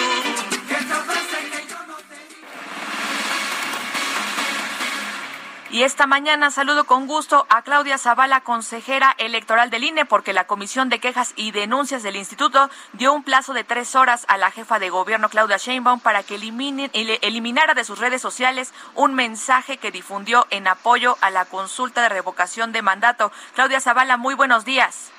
Muy buenos días, Isabel. Te saludo con mucho gusto a Terci y a toda la audiencia. Claudia, eh, la jefa de gobierno dijo que el INE está más preocupado en revisar publicaciones que en promover la democracia participativa. ¿Es esto cierto? Bueno, Isabel, yo quisiera comentarles que en el INE estamos trabajando 100% para organizar la- el proceso de revocación de mandato con altos estándares de calidad. Llevamos todo en tiempo y también estamos ocupados cuando se nos presentan una queja, no es que nosotros estemos buscando, es que se presentan al INE quejas, denuncias de lo que se considera que son actos que están vulnerando la, la Constitución, la ley, y que piden que se paren para que no se generen los daños o la violación o la infracción, la posible infracción a estas normas, a estas leyes que nos rigen. Eso es lo que está haciendo el INE. Eh, me parece que el INE está ahorita en un trabajo y estamos muy concentrados. Se están visitando a los más de 7 millones de personas a través de los CAE. Estamos organizando, se está imprimiendo todo lo que tiene que ver la boleta electoral. Estamos nosotros 100% trabajando en nuestras eh, obligaciones constitucionales. Y que Eh, Claudia, dice el presidente, dijo el presidente esta mañana, que el INE está haciendo eh, no está cumpliendo cabalmente con el mandato de organizar la consulta de revocación y que si acaso lo está haciendo pues con desánimo, que no lo está haciendo realmente con entusiasmo. ¿Qué nos puedes decir? Pues que no, eso no corresponde a la realidad. En el INE estamos trabajando como siempre hemos trabajado para nuestras responsabilidades. Lo estamos haciendo eh, con los estándares de calidad que eh, siempre estamos acostumbrados, eh, en los términos y con el modelo programático que hemos aprobado, el plan de trabajo. Está todo documentado para ver cómo trabaja el INE y no corresponde eso a una realidad. En el INE estamos haciendo todo para poder cumplir con nuestras obligaciones en los términos que fueron eh, acordados en el Consejo General y creo que seguiremos así. Estamos invitando, trabajando con las y los ciudadanos, estamos trabajando no solo en México, sino también para informar en el extranjero respecto de este proceso de participación en, la revocación de mandato. Esto es lo que yo les puedo comentar a la ciudadanía. El INE está trabajando, el INE está realizando todo en tiempo, en forma, con toda la seriedad, los estándares de calidad que nos caracterizan. Consejera, el presidente se queja de que van a poner las mismas casillas que pusieron en la consulta pasada. La vez pasada, eh, al parecer, no, no hubo queja. ¿Por qué esta vez habría queja? Bueno, es un tema relevante. Yo creo que hay que recordar la historia reciente, que fue lo que, lo que pasó. Es que al INE no se le administraron los recursos para poder realizar la revocación de mandato con las características que dice la Constitución y la ley. El INE estuvo señalando reiteradamente que la insuficiencia presupuestal pues nos iba a conducir a modificar el modelo.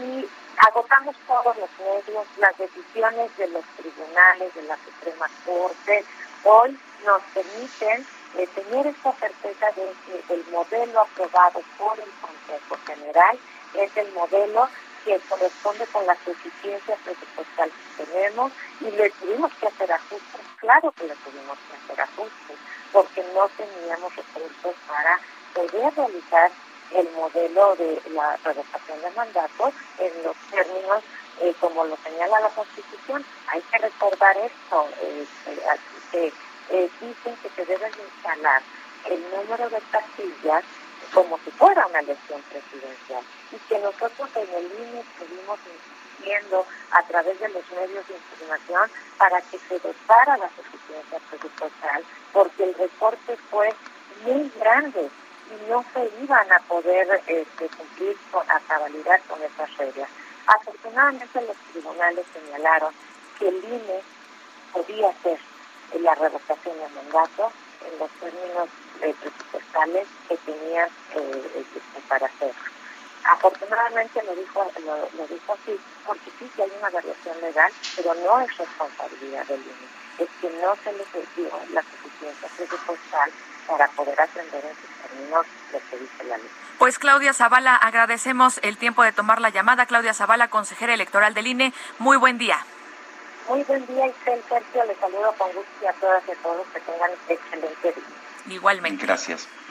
Bueno, y a pesar de la guerra en Ucrania, los mercados, los mercados financieros se han recuperado esta mañana. Eh, allá en Europa el índice del Financial, del Financial Times sube 3.66%, una subida muy, muy fuerte. El DAX de Alemania 2.99%, el CAC 40 de Francia 3.03%, en los Estados Unidos también al alza 1.42%, el Dow Jones 1.27%, el Standard Poor's y el Nasdaq 0.74%. En México la bolsa mexicana sube 1.57% el peso 20.96 por dólar en ventanillas bancarias sube, sube 60 y, ah, no, 13 centavos, 14 centavos sube en el mercado al mayoreo. Se nos acabó el tiempo, Itzel. Nos escuchamos el lunes. Hasta el lunes a las 7 en punto de la mañana. Gracias de todo corazón por escucharnos. Heraldo Media Group presentó Sergio Sarmiento y Lupita Juárez por El Heraldo Radio.